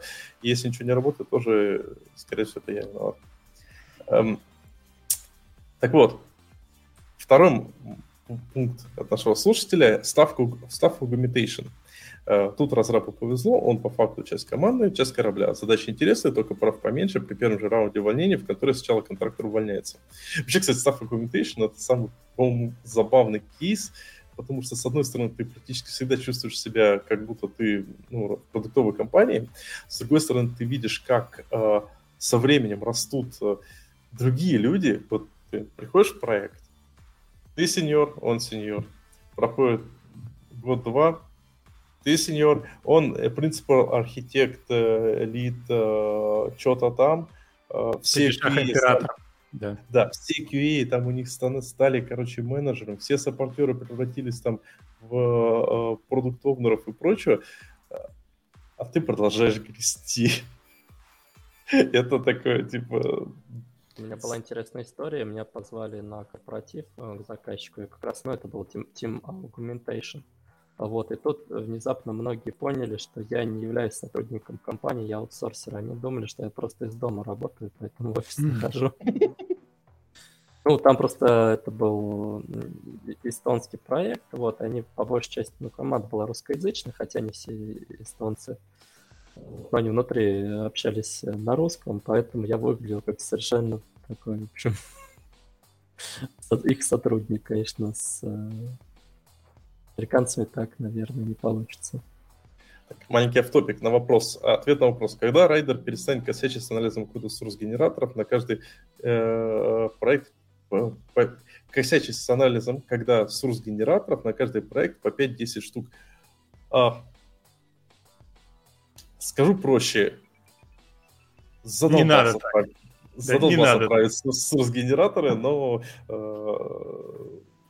Честно сказать, Саша, мы, это мы уже работаем с генераторами работает. У нас, э, у меня, в общем, проект компилится, все нормально, но вот у меня периодически отваливается почему-то генерация. У меня, короче, в райдере все красное. Типа, да, нет у, меня, у, меня, у меня даже один source генератор нормально не работает, поэтому я не знаю, как вы живете с 50 штуками. Слушай, я говорю, я с source генератором постоянно там ковыряюсь, потому что это вещь такая, э, одна из самых э, веселых. В общем, я могу сказать, мы работаем над этим, не покладая рук. Вот только на подкастик прерываемся. Вообще о себе в множественном числе прикольно говорить. Э, таким образом размазываешь ответственность. Слушай, ты еще, э, ты еще пропустил вот от Ромфоса, он не рекомендовал бы загоняться по теме, тебе платят, вот работы на любом говне. Вот мне кажется, это ну, такая как, есть же ответ мимо, да, то есть вроде ты отвечаешь на вопрос, но, но не отвечаешь. И здесь то же самое. Мы же не говорили, что типа э, вот, ну, тебе сказали, работай, вот ты и работай. Вопрос в том, что ты, как ты это коммуницируешь, да, что ты говоришь, «А, я бы хотел чего-то другого, да, если, ну, то есть ты поясняешь, какие последствия. Если ничего другого не будет, то мы вместе сотрудничать не будем долго. А, а не то, что я вот, вот это я не хочу, а вот это я хочу, а вот это я ничего не понял, да, то есть э, вопрос степени. Вот мы говорили про одну крайность, когда люди такие, нигде не хотят работать, потому что им все не нравится. А здесь, получается, мы ползунок подвинули в другую сторону, что я буду работать на чем угодно, и я ничего не буду говорить, и мне платят, ну и хорошо. То есть, ну, как-то в серединке же что-то есть, типа, как вот, да, я сейчас работаю, но я работаю еще там 5, 4, 3, 2, 1. Все, спасибо. I level навсегда. Тут нас товарищ по, по гребле пишет. Mm. А, я, Макс, с тобой абсолютно согласен, э, э, потому что помимо прочего есть еще один важный point, который я как, раз Ромку э, хотел бы добавить.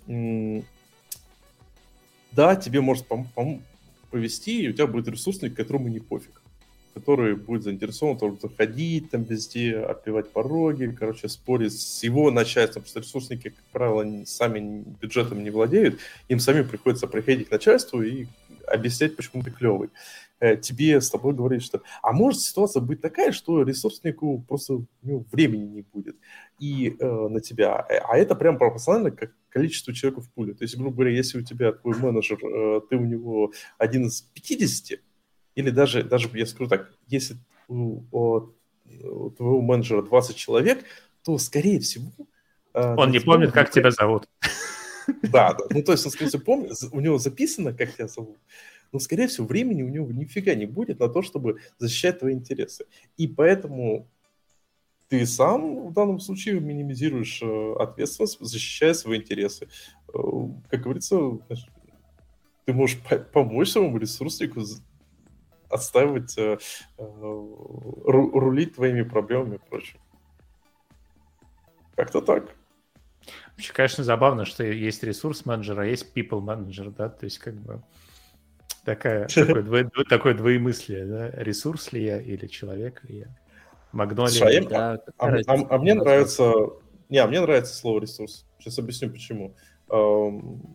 Я большой поклонник э, капитализма, ну, такого, знаете, капитализм с человеческим лицом. То есть, когда, э, я в прошлом выпуске говорил, моя любимая цитата, скамейки в парках э, с рекламой это лучше, чем просто реклама.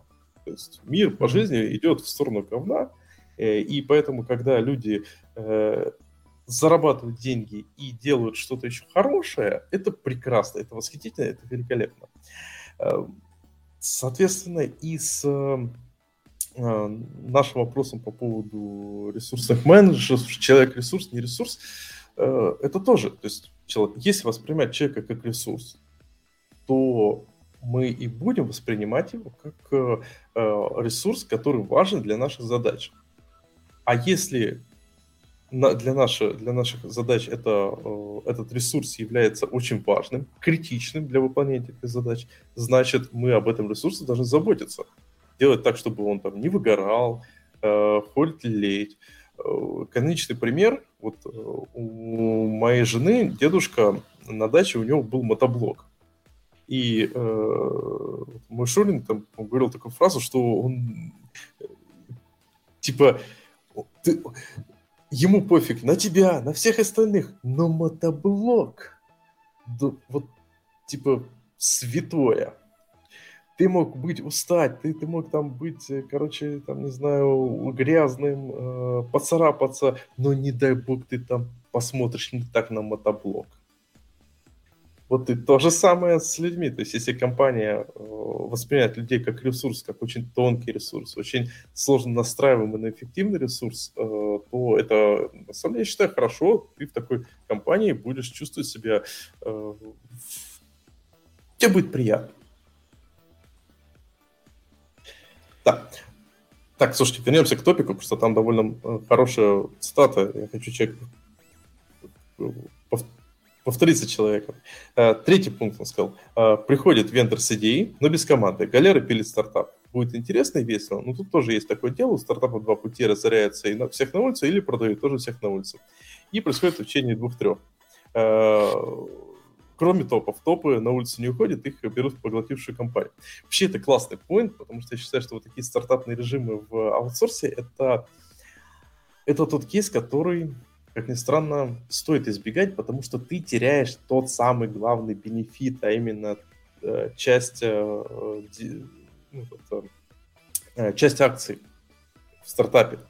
Э, банальный пример, я работал э, э, в, на аутсорсе на проектах, которые типа считались как, как стартапчиком, э, и э, получалось, слава богу, я с него быстро выскочил, с этой части, но там народ прям фигачил, э, овертаймил и прочее. То есть они работали в режиме стартапа, но при этом у них единственное, что они за это получали, это, ну, может, годовую премию побольше и зарплату.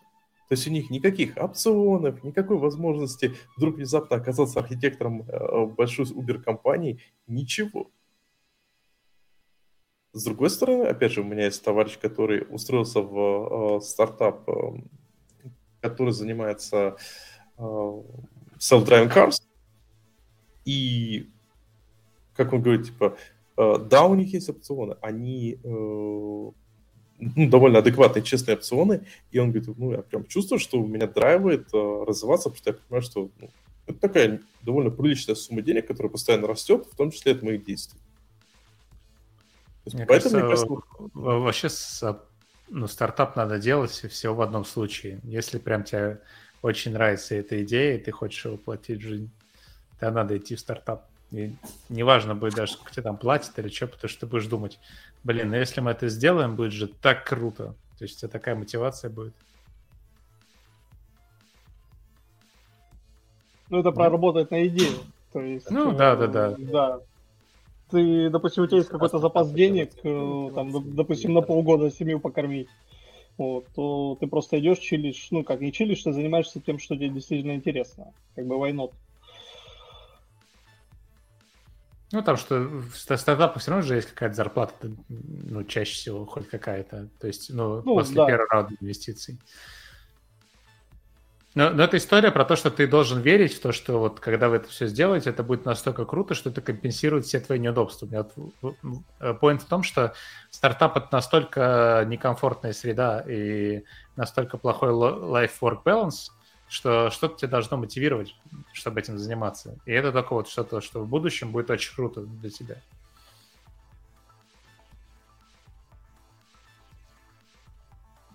Сори, я завис тут. Э, э, слушай, пишешь по поводу сурс-генераторов. Я начал... Э, слушай, хороший, я, я, я, я подумаю, как это сделать. Э, тут э, проблема с сурс-генераторами скорее в том, что там много корнер-кейсов, в том числе... О, мой любимый, короче, история с сурс-генераторами. Долго разбирал регрессионную, регрессячную ошибку с сурс-генераторами у одного из чуваков. Э, переставали работать э, сурс-генераторы на Маке. Ну, то есть как бы, на линуксовых системах оказалось э, то, что, то есть, когда у тебя выполняется код на сурс-генераторе, ты же выполняешь его в определенном как бы, процессе. И просто э, косяк на кросс-референсах. Вот такая вот сложная и грустная магия. То есть, типа, он использовал ну, Newton Soft, который использовал другую библиотечку, которая в одном случае работала, в другом случае не работала. Э, вот, да, все, извините. Ну, тут получается два, два там вот I, I, I, да, IT второй раз уже спрашивает про мнение, про то, что разработчики больше предпочитают работать в продуктовых компаниях. Мне, мне кажется, мы начали с этого, нет? Что кому-то нравится ну, бананы, да. кому-то апельсины. Не, ну тут пункт по поводу уважения, условия. Ну, кстати, слушайте, по поводу уважения, вот давайте, хороший пункт. Уважение на галерах. Вот что вы думаете? А уважение Если... как со, со стороны со стороны общества, там, да, с программистского сообщества, или уважение со стороны э, менеджмента компании, или все вместе? Мне кажется, больше второе, потому что все вместе, ну, как бы, я думаю, больше зависит от того, какой ты есть человек. То есть вряд ли будет все, ты такой идешь, заходишь в кофейню, там рядом человек с футболкой Google, я работаю в Google, ему там наливают бесплатный кофе, ты такой заходишь в футболке ЕПАМ, и тебе такой хлопысь по шее. Хотя, я когда Но... в ЕПАМ, э, да, я просто, когда я в ЕПАМ да. устроился, э, да, э, okay, давай, давай, давай, окей. Okay. Ага. Когда, когда я в ЕПАМ устроился, а, в то же здание переехали потом ребята из моей прошлой компании. В прошлой компании что называется Первый бит. Это один из франчайза, который есть парочка проектов таких довольно интересных на дотнете. Э, но в целом компания вот довольно трешовая. И я помню, как там чувак говорил, типа, пишет в общей части, из которой меня тогда еще не выгнали, фразочку, о, я вижу, как э, рабы Епама носят клеймо своего хозяина на портфеле. Ну, я так сказал, что как бы, а еще нормальные пацаны, короче, набивают на костяшках Е, П, А, М. И получают хорошие профиты. Так, такое ощущение, что эти, да, что эти портфели есть не с любыми другими надписями. Ну да. Так, IT интересует уважением внутри компании.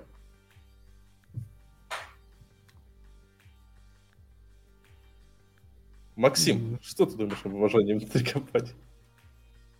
Я, я тут немножко просто задумался, наоборот, про, а, про другую ситуацию. Наверное, все-таки это правда, ну, что если ты будешь говорить, где ты работаешь, и такой, я работаю в Google, а, все такие, вау, или там, я работаю в Amazon, все такие, вау. Но правда, ты можешь сказать, я работаю в Россельхозмаш, строй, пром, торг. Это будет не, не так весело уже, да? Но, но как бы ты не можешь сказать, вот, ну, действительно, EPAM же это, наверное, EPAM, и вот Люксофт, э, кто купил какая-то супер огромная там компания. Э, ну, то есть, если ты скажешь даже, что ты работаешь в EPAM или, или в супер огромной компании, которая вот раньше купила Люксофт, но это не будет производить такое впечатление, как я работаю в Google. Да? То есть Google круче, причем даже не только для программистов там и других айтишников, но и но более на слуху, да, то есть это наиболее капитализированные компании, э, или там я работаю в каком-нибудь Apple, да даже Microsoft на самом деле, хотя Microsoft ничего, Знаешь, ничего не исправились э, в последнее да. время с, с репутацией. Знаешь, мне в свое время напомнила шутку на тему «Привет, ты где работаешь?» «Я работаю в Яндексе». «А, таксист?» а. Э, но, но, да, э, с другой стороны, действительно, в больших развитых всяких аутсорсах э, вряд ли ты встретишь какого-нибудь Стива, какого-нибудь Стива Джобса, который тебя в лифте уволит за то, что он тебя спросил, что ты сейчас делаешь, и ты растерялся и, и за две секунды не смог ему ответить. Ну, слушай, в Яндексе классная была история, а, но она как бы история, я считаю, что как, как раз вот, э, похожая, но Э, не по контексту. Типа, чувак э, в лифте ехал и э, очень громко матерился, обсуждал там какую-то, да я не знаю, просто, по-моему, обсуждал какую-то какую фигню. И ему э, там рядом с ним ехал тех, тех директор Яндекса. То есть, я не помню имя. Мне чувак рассказал, который как раз в Яндексе тогда работал. И тот чувак как бы то ли его не узнал, то ли по жизни мудак, то ли, скорее всего, и первый, и второй, так он его просто нахер послал. Тех-директор Яндекса сказал, слушай, ну, это не очень корректно, извинись, пожалуйста. Ну, ты э, как бы нахер послал, что такое? Он, он как бы еще раз нахер послал. Директор Яндекса может, не тех директор, может, я ошибаюсь. Он сказал, спросил, сказал еще раз такой, слушай, это очень некорректно, мне очень не нравится поведение, э, оно, ну, типа, некорректно. Он, короче, его третий раз нахер послал. Ну, естественно, чувака нахрен уволил. Ну, вообще, наверное, одного раза хватило бы так-то. Ну, видишь, а чувак молодец, он ему дал три, э, как бы, э, сказать, ну, это, три это, шанса это, поправиться. Это, это Сигалович был или кто? Возможно, возможно. Я говорю, я вообще не помню имена. Я... У меня проблемы с памятью именно имена. Я даже не помню, как вас, ребят, зовут. Каждый раз mm-hmm. по бумажке. Ну, тут есть Хорошо, что... Э, на экране да, надписи. Да, да, Слушай, да, ну тут да. Э, конкретно этой ситуации, на самом деле, это даже вопрос не корпоративной культуры, а банального воспитания. Что, как бы, если с тобой человек э, едет в лифте, и ты его посылаешь нахер, то, как бы, это уже просто за неадекватность тебя можно выгнать. Ну, такого, такого быть не должно. Да. Тут так там так произошло. Не может такое произойти ситуация, что ты там в аутсорсе так сделаешь, даже если от тебя там какой-то ключевой заказчик зависит, все равно тебя, скорее всего, уволят, потому что кто такой терпеть не будет. Э, в Японии, так, в Японии кстати, была, была история, когда чувак э, э, начал хамить, ну, это мне прям рассказывали, там, чувак начал на митинге с, с кастомером, короче, он там психанул ми, на митинге с кастомером, его нахер послал, короче, чувака просто, вот чувак, чувака реально за это уволили. Ну, потому что нефиг э, кастомера нахер послал. уволят, а вот я имею в виду именно менеджера, да, например, в лифте, не знаю, ты там повздорил э, по поводу футбола с менеджером. Вот, и, не знаю, там морду ему зарядил, уволят. Послал, скорее всего, уволят. Теоретически может быть, конечно, такая ситуация, что, знаете, вассал мой вассал, а не мой вассал, да, если ты там ключевой вот... человек на проекте, действительно от тебя зависит, ты поругался с другим менеджером, которым ты совершенно не подконтролен, Возможно, это, конечно, прокатит. Но это, опять же, это характерно не только для аутсорса, это в любой компании такое может случиться, потому что тот менеджер пойдет к этому менеджеру, тот скажет, нет, извини, это мой крутой чувак, короче, он мне дорог, и вообще-то, скорее всего, сам где-то там виноват, если вы с ним поругались. Ну, по поводу бывают даже... такие ситуации, когда человек очень токсичный, но он кому-то, допустим, нравится, да, к нему приходит говорит, чувак, слушай, он токсичный. Тебе говорит, нет, такого не может быть, это вы что-то там не так сделали, он замечательный человек, я с ним, не знаю, дружу. По поводу уважения. Тут я заметил два интересных поинта. А, первый поинт, а, как бы из-за, ну, когда мы работаем в большой компании, то я ни один, ни раз, ни два, ни три замечал, что вот ты общаешься иногда с одними ребятами, причем в основном, как правило, вот не, я не буду сейчас русофобом, но почему-то э, с индусами, кстати, да, с индусами, американцами, британцами, э, британцами в меньшей степени, вот британцы в меньшей степени они меня выбеживали. Но ты можешь общаться практически наравне э, на деловые, э, деловых вопросах э, с практически любым уровнем грейдом человека.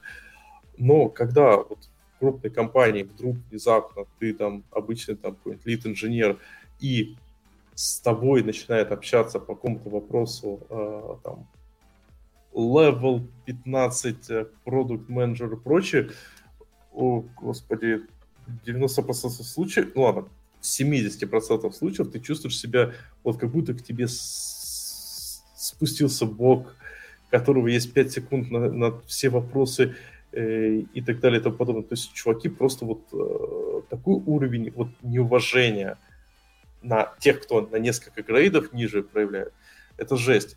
Но все, опять же, зависит от... То есть вот я, давайте сейчас, так как я ушел из ЕПАМа, расскажу. Короче, питерском ЕПАМе есть две, э, было две интересных э, компании. Питерский непосредственно ЕПАМ, который был самим ЕПАМом, и забыл, как компания, которую купили на Черной речке.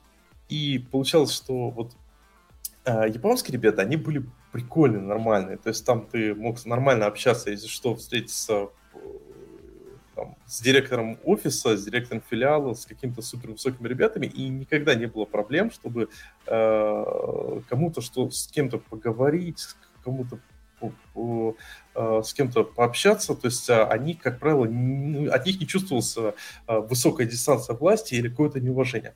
Черная речка – это отдельный случай. Причем была история какая? Черную речку приобрели, Япон приобрел черную речку, и, соответственно, какой-то момент а, непосредственно в, э, скажем так, от этой компании э, было людей в Питере больше, чем самого ЕПАМа. То есть там было в ЕПАМе 100 человек, а в той, на Черной речке, вот этой компании, которая приобрели, было э, тысячи человек. И, господи, какие там э, ребята. То есть просто, давайте, первое, я даже личности буду говорить. Первое, Тихановский. Это чувак, который умудрялся, э, которого я часто цитирую в подкасте. Это чувак, который, когда мы с ним на одном из тренингов по Agile обсуждали вопрос, может ли люди э, менять э, э какие-то детали э, своего ну, процесса, он в какой-то, ну, в какой-то момент сказал, он говорит, я могу, ты нет. Э, это чувак, у которого были эпические собеседования, а, после которых люди потом мне э, на, когда, допустим, в .NET сообществе встречались э, с .NET, и он говорил, типа, господи, почему? Какого хрена приходит чувак, меня смешивает с дерьмом на основе каких-то общих вещей и уходит и, короче, выпинывает. Это, то есть просто чувак просто размазывает, ну, реально размазывает с дерьмом. Общем, чувак очень творческий. При этом, на самом деле, ну, у него как бы э, ребята, которые с ним непосредственно вместе работали, они его, как ни странно, очень сильно уважали, потому что у него довольно очень мощная а, альфа-харизма, харизма такого альфача. То есть, типа, а, вот он любит размазывать, но если ты, типа, с, э, его мускулинность признаешь, то будет нормально. А, и там в целом вся такая тусовка была. А, тоже директор потом уже всего питерского ЕПАМа, который тоже потом из ЕПАМа ушел, а, Аронов. Это вообще, знаете, чувак приходит, у него был как раз большой таунхолл, э, где он на весь питерский ЕПАМ рассказывал, что фраза «ну вот приходит, короче, у нас такой лид, такой лид стандартный, типа я хочу этот проект, я хочу тут новые нормальные э, технологии, тут хочу новые нормальные технологии. Чувак, у тебя деньги платят, бери, работай с чем хочешь. И этот чувак просто вот рассказывал, а перед этим говорил, какой прекрасный уровень менеджмента в ЕПА. В общем, э, есть особые ребята. И поэтому я на самом деле э, согласен, что местами э, в, по камере вот конкретно вот в этой аутсорсинговой компании, которая просто не помню название, как, как называлось, э, э, было просто жесть. То есть там так, таких токсичных ребят выбирали, это просто пипец. Сейчас, слава богу, получше. Сейчас хочу сказать, что то ли выровнялось, то ли как-то народ, то ли, э, на самом деле, почти все эти токсичные ребята, они потом ЕПАМа уходили в какие-то свои отдельные компании. Ну, видимо, как бы корпоративные ценности, которые им задвигали, они, они не смогли с ними жить. Типа, если людей не троллить, то, видимо, они чувствовали себя неуютно. Честно вот. скажу, я общался с Тихановским, он меня собеседовал в ЕПАМ, и, наверное, можно было бы сказать, что он меня, может быть, размазал, но у меня что-то обиды как-то нет, потому что, ну, скорее он указал на места, которые я в моем рассказе были действительно, где я не сильно разбирался. Он просто немножко грубоват, и многие, многие люди просто с, таки, с такой манерой общения не сталкивались. И это может очень сильно шокировать. Вот, если ты ну, это время работал и видел разных людей, тебя таким, в принципе, не сильно напугать, но он достаточно прямолинейный, как раз вот какое-то вот этого вот, не знаю, мне, мне нет негативного какого-то ощущения от э, общения с ним. Э, ну, он просто прямолинейный достаточно, вот может где-то там позволять себе что-то сказать, но Просто есть люди, которые очень хорошо говорят, от них ощущение потом, как будто говно поел. Я думаю, вы с таким сталкивались, знаете, у которых очень, так сказать, хорошо поставленная речь, они замечательно там как-то обтекаемо скажут, но ты понимаешь, что, короче, вот, вот, вот это действительно уровень токсичности. Ну, я это считаю, обратная это... сторона. То есть э, я, я считаю, что плохо и то, и то, потому что когда ты... Ну, собеседование — это некоторая форма маркетинга. И когда человек на собеседование позволяет себе быть грубым, э, ну, потом в итоге компании приходится тратить больше денег на маркетологов, больше денег на рекламу, на проведение каких-то вещей. Все просто. То есть я тоже, слушай, я тоже Тихановский, он у меня совершенно еще school принимал ассессмент, и э, как бы он тогда очень хороший поинт мне э, позадвигал, да, в своей манере, и я ему очень благодарен, очень много было хороших э, фраз сказано, ну, это не отменяет тот факт, что э, как бы как я сказал, собеседование — это вообще собеседование, какие-то публичные вещи, это часть общего пиара. И в данном случае это сама компания страдает от этих вещей. И вот, ну, то есть это был вот мой личный ответ на вопрос про уважение.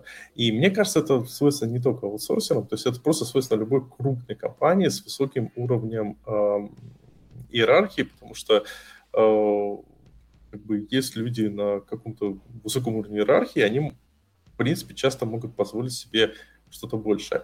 В целом же э, я бы отметил еще такой момент, что компании на самом деле аутсорсеры, зачастую аутсорсеры, невыгодно держать э, токсичных людей, потому что в данном случае компания будет оплачивать, э, э, знаете, чтобы человек себе компенсировал свои какие-то психические недостатки знаете, вот такую ситуацию, когда вот сидит какой-нибудь там наш гениальный программист, который ненавидит, допустим, женщин. И как бы, ну, он, он их начинает троллить. Ну, этот кейс абсолютно э, частый, потому что на самом деле, мне кажется, половина женщин-программистов встречались с э, некоторым таким харасментом на работе. Э, и по факту человек э, вынуждает людей стрессовать и уменьшает их перформанс, и в конце концов э, негативно влияет на, это влияет негативно на ситуацию overall. Поэтому как бы, в целом я бы отметил, что в аутсорсе, если это более нормальный аутсорс, там будет более уважительное отношение, чем в продуктовых компаниях, потому что аутсорс заинтересован в том, чтобы все работали э, как винтики, и, э, как правило, все-таки вытравливается определенный уровень токсичности. Так, в общем, я понял. Токсичность тема никому не нравится. Так, давайте следующий point. У нас тут на самом деле очень много, очень много э, вопросов. И, слушайте, вопросы по собеседованию я предлагаю на самом деле отложить на отдельный выпуск, потому что иначе этот выпуск будет занимать, наверное, еще часов 12. Да. Э, это вообще... У вас две части было э, на .next. Э, тоже практически подкаст, где вы обсуждали собеседование. У нас был шоу собеседования. Мы шоу проводили тест, тестовое собеседование, где Артем задавал вопросы, я отвечал.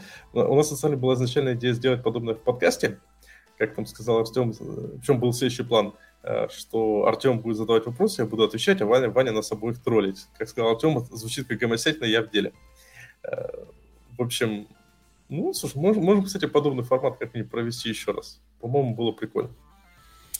Ну, просто а... собеседование – это же отдельный навык вообще. То есть э, бесконечно можно учиться проходить собеседование, опять-таки, в какие компании. То есть в среднюю компанию никаких лайфхаков не нужно, если ты более-менее нормальный программист, ты пройдешь собес. Вот если ты хочешь э, в топовой компании собеседоваться, то все выложено в интернете уже. Идешь, решаешь LeetCode, идешь, э, читаешь Data Intensive Application, потом идешь, э, смотришь, как проходить System Design интервью, потом Behavioral Part, как проходить. Это уже все заскриптовано, в общем, там понятные и правильные ответы. Но если ты ни хрена не знаешь, правда, тебе все равно не получится. И, да? да, и придется решать 200 задач на LeetCode е, придется уметь делать system design, и придется не говорить, что тебе не нравятся женщины-программисты тоже. Если ты так думаешь, почему-то придется это скрывать. Настолько сильно, чтобы казалось, что ты так не думаешь. Мне кажется, лучше поменять свое отношение, потому что если, мне кажется, если тебе не нравится женщина, ну, Нет, то, видишь, если, что-то... видишь, если ты не можешь прям э, с тебя так это льется, то, то, то хотя бы спрячь там. Я не понимаю, да. что с этими людьми не так, что, что им не нравится с программистками или с женщинами-программистами, как, как, как кому больше нравится. Но я имею в виду, что ты хоть не демонстрируй это. Да. Так, слушайте, вот наши слушатели все-таки настойчиво задают вопросы, в каком случае вы поймете, что это абсолютно не ваша команда, как, и, как вы это можете понять, до оффер или процесс работы. Я тут, кстати, мы забыли про одну самую интересную вещь. Когда ты меняешь работу, ты, у тебя есть испытательный срок. И на самом деле у компании тоже есть испытательный срок. Вы можете в какой-то момент сказать друг другу, что, знаете, что-то вы, мы друг к другу не подходим, у вас не так. А нас в аутсорсе обычно такого нет, потому что контракт, компания говорит, вот, вот у нас есть человек, своему как заказчику, представляет заказчика, ты можешь пообщаться немного с заказчиком, а дальше ты уже э, как вот ты должен продолжать работать. И вот тут э, и Андрей, и Макс, э, и Ваня, по-моему, говорили хорошую фразу. Вы надо заранее, то есть если не уверен, э, просто договорись, что ты будешь не на, там, на бессрочное, а ты будешь на, допустим, на три месяца. Хотя бы три месяца, чтобы понять, нравится команда или нет. Хотя вот, слушай, Андрей, ты про это прям хорошо расписывал, но я подобных кейсов, честно, не встречал. Обычно, где я встречал, везде было такое, типа... Эх, ну, Слушай, вот на самом деле в ЕПАМе стандартная договоренность, насколько я помню, что ты год работаешь, после года ты как бы гуляешь. Ты либо можешь уйти, ну, если ты, допустим, релацировался, да, то ты можешь, в принципе, сменить компанию. Допустим, если ты уехал в Штаты с ЕПАМом, то через год ты свободен. То есть не просто от проекта, а, в принципе, от компании. Вот. И то же самое внутри, ну, между командами. То есть средний такой срок, что ты год работаешь, смотришь, если тебе команда нравится, ты остаешься. Если не нравится, то как бы на тебя кто, косо никто не посмотрит, тебе просто твой ресурсный менеджер будет подбирать э, более друг, ну, подходящий проект под твои нужды. Вот, поэтому этот срок, он ну, не обязательно там полгода, три месяца. Вот. Ну, для ИПАМа это год. То есть ты год адаптируешься, нравится, не нравится, ищешь другой проект. В этом нет ничего такого. Угу. Супер. Очень интересный вопрос по поводу того, какой крайний возраст и когда нужно выбирать себе компанию на всю жизнь. А, я Судя не могу по... на этот вопрос ответить, потому что... Да. Судя по фотке Николая, ему не пора еще. Вообще не пора. Да, Может, вообще не, не, не париться на эту тему. Ребят, посмотрите на нас. Мы похожи на людей, которые собираются выбирать себе компанию, знаете, до, до пенсии. Блин, понимаете, проблема в том, что а, тут сейчас так много меняется. Несколько месяцев назад я, в принципе, не рассчитывал, что будет сейчас происходить. Э, и поэтому делать расчет на там всю оставшуюся жизнь, мне кажется, сложно. Ты планировал вообще жить на Кипре? Я вот не планировал жить в Испании, я, я вот тоже. А, давай проще, я даже скажу по поводу компании всю жизнь. Вот мне отцу, блин, сколько мне отцу лет? Так, мне стыдно. Ну, короче, ему 77, по-моему, или 78. В этом возрасте уже не важно. Ну, пару лет назад поменял работу. Как бы, инженер э, по неразрешающему контролю, он как бы и в под 80 нужен. То есть вот как бы зачем, зачем как бы себя ограничивать?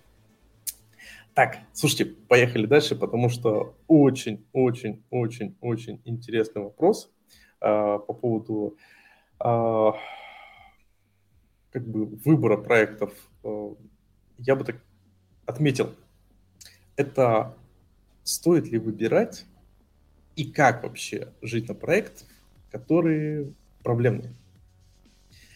Э, я встречался, на самом деле, слава богу, косвенно. Хотя ладно, один раз я поработал на Ember проекте, надо было косвенно. В общем, эм, проблемные проекты — это вещь, которая подразумевает, что очень часто их позиционируют как эм, отличная возможность показать себя. То есть, если у тебя проект сейчас становится проблемным, или же он э, тебя приглашает на проект, который может быть проблемным, э, многие его позиционируют как возможность, смотри, вот если сейчас мы на этом этот э, проект проблемный вытянем, то вы все получите кучу уважения, потому что успешное закрытие Ember проекта это прям топчик. Я на самом деле даже знаю несколько ребят, которые Ember проекты себе э, как э, некоторые внутренние резюме поставляли и потом там уходили там в супер принципы и прочее. Более того, допустим, в том же Япаме э, один из таких ключевых факторов получения грида там Advanced Engineer это работа в, на Ember проектах. То есть, типа, как там, есть понятие SWOT Team, участие SWOT Team, когда тебя приглашают на какие-то проблемные проекты, Даже и ты там все решаешь. Ты, да. У тебя есть некоторая привычка использовать э, японский жаргон с учетом того, что все его знают. Я не, я не знаю, например, что такое Ember Давай. проект. Можешь Эм, вот, вот, Ember проекты. Это Ember и Red проекты, это, типа, это проблемные проекты. То есть там, знаете, как светофорчик, типа зеленый проектик, вот, спасибо, Вань, что меня поправил. А, зеленый проектик, это все хорошо. Ember это желтенький, типа, Э, проект, который, ну, с проблемой, но все нормально. И Red это все жесть, кастомер уходит, короче, надо срочно спасать. И тут-то просто интересно, потому что часто людей мотивирует прийти на такие проекты именно тем, что чувак это, чуваки, это отличная возможность. И самое это смешное, что это отличная возможность для менеджеров. Я знаю замечательное количество, и для менеджеров, и тем лидов. То есть я знаю замечательное количество ребят, которые на должности тем лида прям очень резко выросли и полетели там, в стратосферу по э, своим карьерным перспективам э, именно на э, этих проблемных проектах. Но не разрабы. Разрабы в, в таких случаях обычно просто овертаймент за, за спасибо. Ну, вообще, честно говоря, э, тут смотри, какая ситуация. Если менеджер проекта улетел в стратосферу, а ты с ним вместе был на этом проекте, то, соответственно, он может тебя запомнить и потом потащить тебя тоже в стратосферу. Надо это тоже учитывать. Собственно, это, ну, если это помогает менеджменту и тем лидам построить какую-то карьеру, вот, то, соответственно, это может и тебе помочь тоже, если ты нетворкинг выстроил. Я знаю такие случаи, да, он как бы нет такого понимания. Ну да, был проблемный проект, действительно, с овертаймами, которые спасали. Вот. Ну, честно говоря, его слишком долго спасали, в результате так и не спасли, потому что, ну, сами понимаете, что проблема овертаймов — это проблема менеджмента. Вот. Но тут такой момент, что действительно это помогло многим людям, и разработчики, которые там овертайм, не все, честно говоря, многие, я думаю, там много людей выгорело, но кто-то получил с этого профит, понимаете? То есть как бы кому война, кому мать родная, как говорится. То есть даже разработчик ты можешь получить это тоже какой-то, если менеджер, который получил повышение, он потом тебя запомнит. Как... Ваня, кому спецоперация, а кому мать родная? Ну, давай, ну вот так не... Вот, без Нормально этого. же общались, сидели да. два часа. Ну, Саша, ну... Ну не удержался. Вот и так. Да. А, слушай, хороший поинт, Ваня. Действительно, то есть тут э, надо смотреть по ситуации. Ну, логично, я, я абсолютно согласен, что не стоит в эту вещь э, лезть, если ты уже выгорел.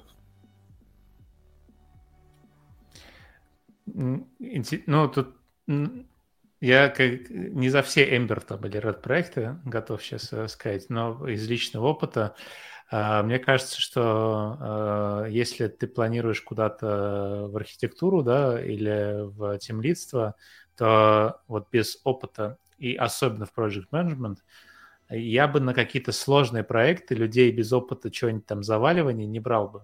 Ну, потому что ничто так, мне кажется, не учит делать хорошо, как, как вот, ну, шрамы, которые на тебя остаются, да, вот они на всю жизнь остаются, ты помнишь, что ты так больше не хочешь, и вот ты не будешь повторять какие-то ошибки. А если там тебя пронесло в прошлый раз, то ты еще можешь подумать, давайте-ка мы не будем там нагрузочное тестирование делать, да, давайте-ка мы тут это посчитаем, что никто не заболеет и не пойдет в отпуск и не, уволится и так далее, и срежем проектный план.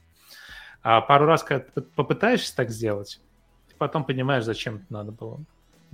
Слушай, это прям есть такая хорошая фраза, типа, ну, этот менеджер принес, э, там, этот человек принес нам убыток на 5 миллионов, почему вы его не уволили?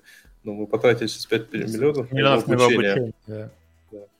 А очень хороший вопрос задали. Какие вообще карьерные перспективы в аутсорсе и прочее? Это, я считаю, это прекрасный вопрос, потому что карьера, э, наверное, именно аутсорс э, компании, они лучше всего яр, как сказать, у них самые четкие карьерные э, планы, потому что компании заинтересованы в том, что тебя продать подороже. Есть очень классная фраза, которую я давно услышал, типа в продуктовой компании, значит, в аутсорс компании, если ты хочешь стать архитектором, ты проходишь ассессмент на архитектора. В продуктовой компании, чтобы стать архитектором, нужно убить, убить текущего архитектора. Вот как бы э, в плане именно карьерных перспектив, э, вот давайте так, я сейчас расскажу, как, как, как бы официально в ЕПАМе, как реально в ЕПАМе, а ребята потом скажут про, про свои вещи. То есть, как, слушайте, задают вопрос, стать как бы только ПМом, на самом деле есть такая интересная сфера, э, э, во-первых, архитекторов, то есть человек, который ходит, там, обмазывается PowerPoint и диаграммками. А второй интересный э, этап развития, и я сейчас в других компаниях такое встречал, это так называемый delivery manager, но это типа чувак, который э, умеет э, еще в какие-то технологии, и, как правило, это человек, который, если что, может что-то там вместе с разработчиком подкрутить э, э, и так далее. Э, плюс э, как бы активно продвигается, причем не только в EPAM, это э, грейды типа advanced инженеров, то есть такие типа суперсеньоры. А, Причем, как правило, не, там идет не сколько в глубину, сколько в такую а, как бы хардкорную ширину. То есть, типа архитектор, который программирует. Это вообще смешная история. А, когда я проходил Solution Architecture школу, школу половина менторов, архитекторов говорили, не, ну архитектор должен программировать, но у меня, к сожалению, не, получается, не хватает времени для этого. И потом через некоторое плохой время... Тайм, плохой тайм-менеджмент просто и все. Да, да, да, да. А, а потом через некоторое время с помпой в компании объявили понятие advanced software инженера, который типа это как архитектор, но программирует. Я тогда ржал не, посмотрел, такой, ржу не могу. Прикольно. Блин, ну, архитектор, который не программирует, ну, сколько ты сможешь архитектить? Пять лет, а потом ты, ну, край, да, а потом ты будешь приходить и будешь говорить, да, давайте в базу, в базу данных э, побольше хранимых процедур и триггеров засу, засуну, засунем. Тебе будут говорить, дядя, что, ты что придумал, да? Мы уже, потом... уже там, да, бэкэнды пишем. Ты да, потом, да, потом ты будешь говорить, давайте сделаем монолит, а тебе говорят, мы же уже пишем микросервисы, ну, то есть ты очень быстро устареешь. Слушай, ну, во-первых, э, архитекторы, они продолжают развиваться э, активно, и как раз вот э, из этого вытекает метаверс архитектора, из этого вытекает бешеное количество, это, знаешь, архитекторов, которые приходят и начинают тебе задвигать абсолютно дичайшие вещи э, относительно там, принимаемых, принимаемых решений. То есть у меня как бы был опыт общения с архитектором, который в принципе не пытался разобраться в том, какая у нас там проблематика, что, где и как. Он просто э, перечислял те технологии и подходы, которые он хотел применить. И, допустим, для нашего проекта он такой, ну, короче, мы сейчас будем использовать, э, потихоньку переходить на э, этот, э, in-memory data grid. Просто потому что, типа, ну, я сверху посмотрел, у вас тут как бы все неконсистентно и не нужны э, жесткие транзакции. Вот давайте короче, везде in-memory data grid. При том, что как бы стоимость перехода была бы гигантская, и это бы решило там одну десятую от всех проблем. То есть э, ну, очень много... Какой-то очень странный архитектор ты встретил. Да, очень, очень крутой архитектор, очень крутой архитектор. Я просто потому, что э, ты, ну, то есть, тут конкретный пример чувака, который э, э, не вдувался уже в глубину, и он не он как бы не говорил бы тебе никогда, что надо писать хранимки просто потому, что э, чувак в тусовке архитекторов. В тусовке архитекторов хранимки писать не принято тусовки архитекторов mm. принято использовать in-memory data гриды. И поэтому на самом деле, я бы сказал так, если бы пришел архитектор и сказал, ребята, надо писать, мы сейчас будем сделать все на хранимках, и еще бы нормально обосновал, и на самом деле хороший архитектор, он должен уметь обосновывать. Но там всегда возникает такой интересный момент, что ты, допустим, с, э, когда что-то обосновываешь, у тебя есть некоторое пространство для маневра. И на самом деле э, можно обосновать для одного и того же проекта и in-memory data grid, а другой человек замечательно обоснует все сделать на хранимом SQL. И даже пока там это выйдет приблизительно идентично. То есть тут как бы история прям смешная.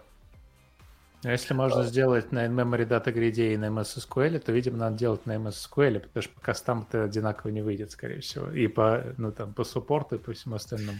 Но это, ну, знаешь, просто проблема в вакууме, давай, давай не да, будем. Да, да, да, да.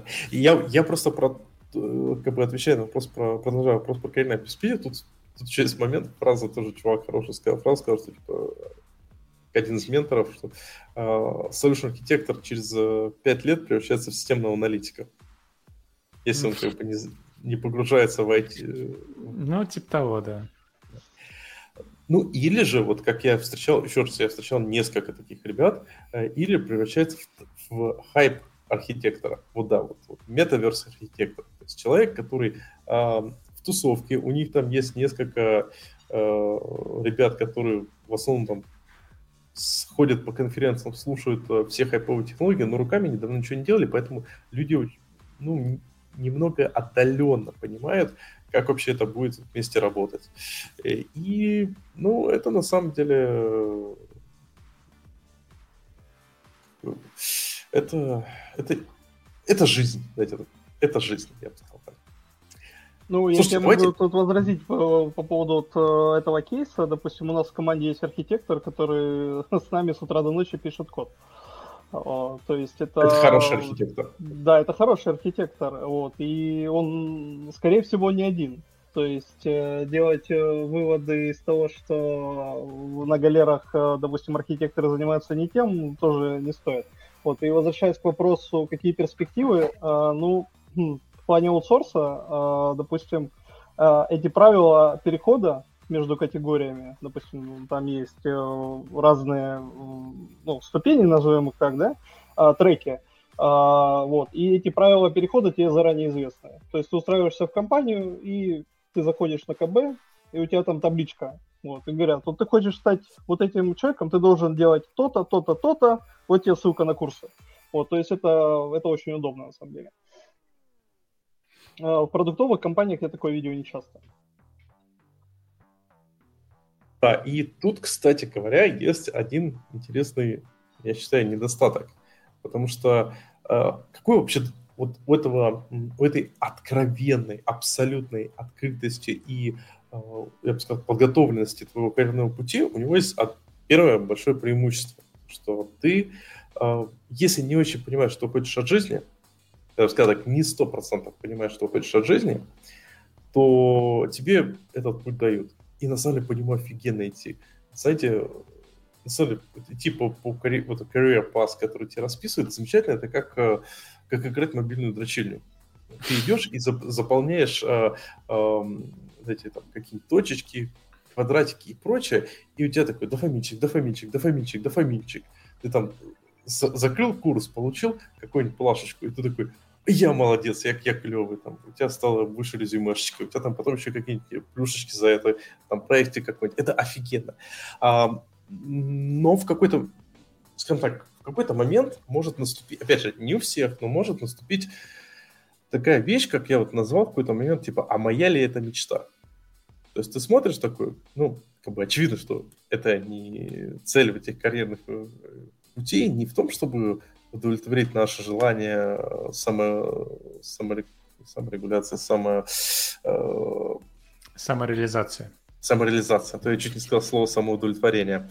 А, так вот, а сделать так, чтобы человек приносил больше денег, э, и это здорово, действительно, это логично. То есть компания в данном случае делает и себе хорошо, потому что тот же человек начинает приносить больше денег, и не нужно его искать на улице. И человеку делается хорошо, потому что он активно развивается, ему дается путь.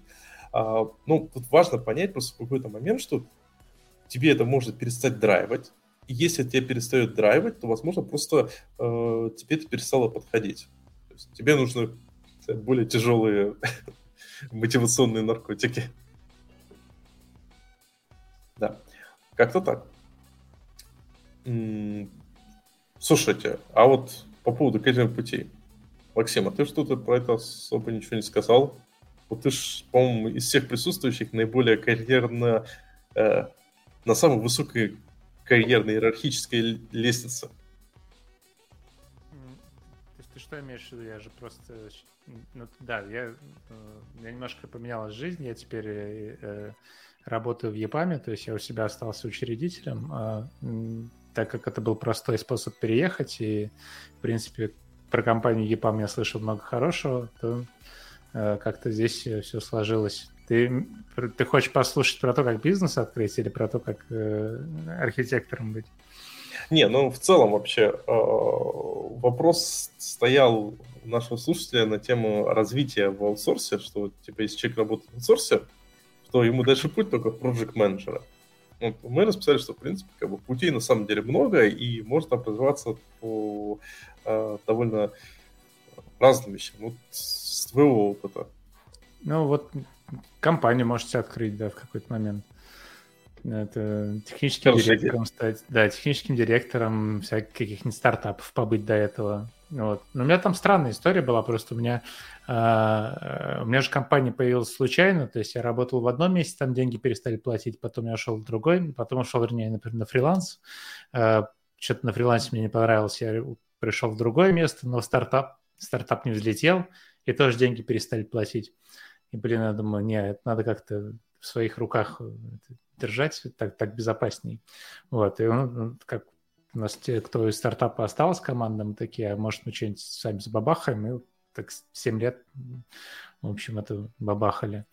А, ну, и мы, да, мы делали аутсорс, в общем-то, то есть, в принципе, э, э, и мы сами даже, несмотря на то, что мы были маленькой и остаемся маленькой компанией, а, мы все равно придумывали всякие треки, как, как людям развиваться, ровно по той причине, что э, очень выгодно, чтобы человек работал долго, потому что ты в него вкладываешься, и если человек уходит, то все, что ты в него вложил, оно уходит с ним. И в этом смысле хороший аутсорсинг, конечно, заинтересован в том, чтобы люди оставались. В EPAM, конечно, это все на каком-то гораздо другом уровне сделан, но самое прикольное, что какие-то вещи, которые я хотел реализовать, а в EPAM реализованы чуть ли не так, как я себе представлял. То есть там элементы геймификации всякие, вот эти значочки дофаминовые, да, там типа.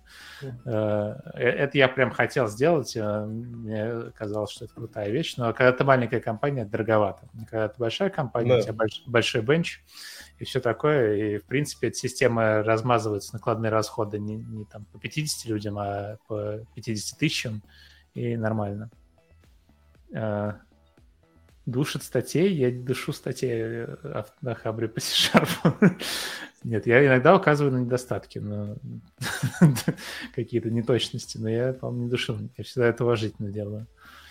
Вот. А что, что там еще? Не знаю, мне кажется, аутсорс в этом плане помогает тебе увидеть э, разные проекты. То есть вот мне чем нравилось, я до этого тоже много работал в аутсорсах, что ты можешь поработать с одной технологией, с другой.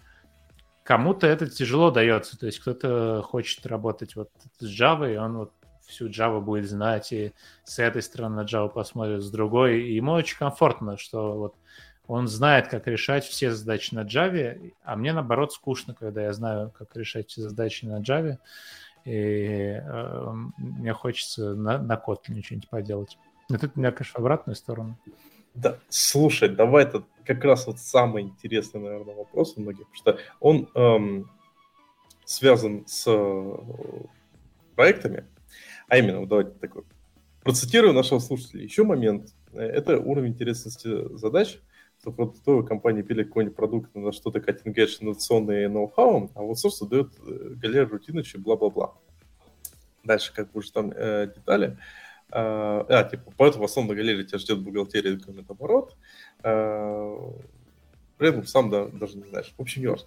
Я абсолютно лично не согласен, потому что э, у, меня, у меня вот просто э, веселая история из э, жизни э, меня вот э, Толя Кулаков, э, эти, кто не знает, э, во-первых, ведущий соседнего подкаста «Радио.нет», и, во-вторых, глава питерского .NET сообщества. И он, когда перешел в монополию, он говорил, типа, приходи к нам. А, а я как раз тогда переходил со своего текущего проекта, где у нас были микросервисные архитектуры, частично монолит, монолит, распределенные, там RabbitMQ, Redis и прочие радости с эластиками. Прихожу к нему, ну, он там рассказывает, ну, смотри, типа, у нас клево, у нас определенные технологии, э, RabbitMQ, э, монолит, э, распределенная система с редисами и эластиками. Не то, что у вас на галере. То есть, как бы, технологии, они везде похожи. И вот тут я бы хотел, на самом деле, отметить самый интересный вопрос. Самый один, я бы сказал, такой важный. Многие э, задают вопрос, как мне получить хороший проект знаете, с кубернетусом, допустим, с кубернетусом. Если я не знаю кубернетус, курица или яйцо? Типа, чтобы прийти на проект с кубернетусом, у меня должен быть навык кубернетуса. Но чтобы получить навык кубернетуса, у меня же должен быть это, это, это, короче, это у тебя сразу э, неявная ошибка в посылке, да? Да, да, да. А, что, сарказм, тебе, что, сарказм. Да, что, что тебе должны заплатить, чтобы ты узнал Kubernetes. Нет, ты открываешь... Просто, да. От... да, понимаешь, это, друго... это по-другому работает. Ты открываешь доки по Kubernetes, да, представляешь, надо кликнуть на мышкой там на сайт, там Getting Started, и надо сделать самому, что написано Getting Started. И ты можешь сказать, я, конечно, вроде Kubernetes не использовал, но я знаю, как вот там его настроить, как локальный кластер поднять. Знаю, что поды какие-то могут там отваливаться, что на bare metal сложно настраивать. Но вот я слышал, что есть менедж решения кубернетисовские. И... Да? И если ты C-Sharp программист, вряд ли от тебя ожидают более глубокие знания Kubernetes. Если ты C-Sharp программист и решил стать DevOps инженером, то, конечно, это более сложный трансфер. Тут есть еще такой момент. Вот, типа, ну окей, теорию, теорию можно и там, в любом месте попробовать. А вот с практикой самое это интересное. А, кроме очевидных вещей, что можно взять самому попрактиковаться, есть еще такая классная вещь, как студенты. А, и я бешеное количество разных а, подходов и прочего опробовал на студентах, э, просто потому что ты ментор студентов, ты заодно сам что-нибудь тебя мотивирует что-то подделать. Э, надо тебе, допустим, сидишь, такой, я хочу изучить Монгу. У меня был момент, хотел просто поизучать Монгу, чтобы, если буду на проекте с Монго, хотя бы понимать, как ее варить. Ну, взял просто лекции, начал читать студентам, заодно разобрался, заодно понял, что, что с этим делать. На самом деле про эту вещь еще Тепляков рассказывал в свое время. Э, в своем блоге там, лет 15 назад, что типа один из лучших способов продвинуться, э, улучшить свои знания, это обучать других людей. И, и вот как бы дополнительно к этому я бы дико рекомендовал просто подумать о том, что вы, если у вас есть какие-то сайт-проекты на работе, либо проекты студенческие, где вы можете их лидить, то вы можете тут технологии поизучать. Есть другой интересный аспект. Некоторые технологии являются очень... В них сложно войти. То есть вот мы тут э, говорили в прошлом выпуске про э, то, что курсы и все такое, но моя практика показала, что э, даже в рамках обычного, ну, типа мы из, из одной IT-сферы в другую переходим, э, не так легко иногда найти информацию. Плюс тут как раз работа, э, я, знаете, как советы выживания на галерах.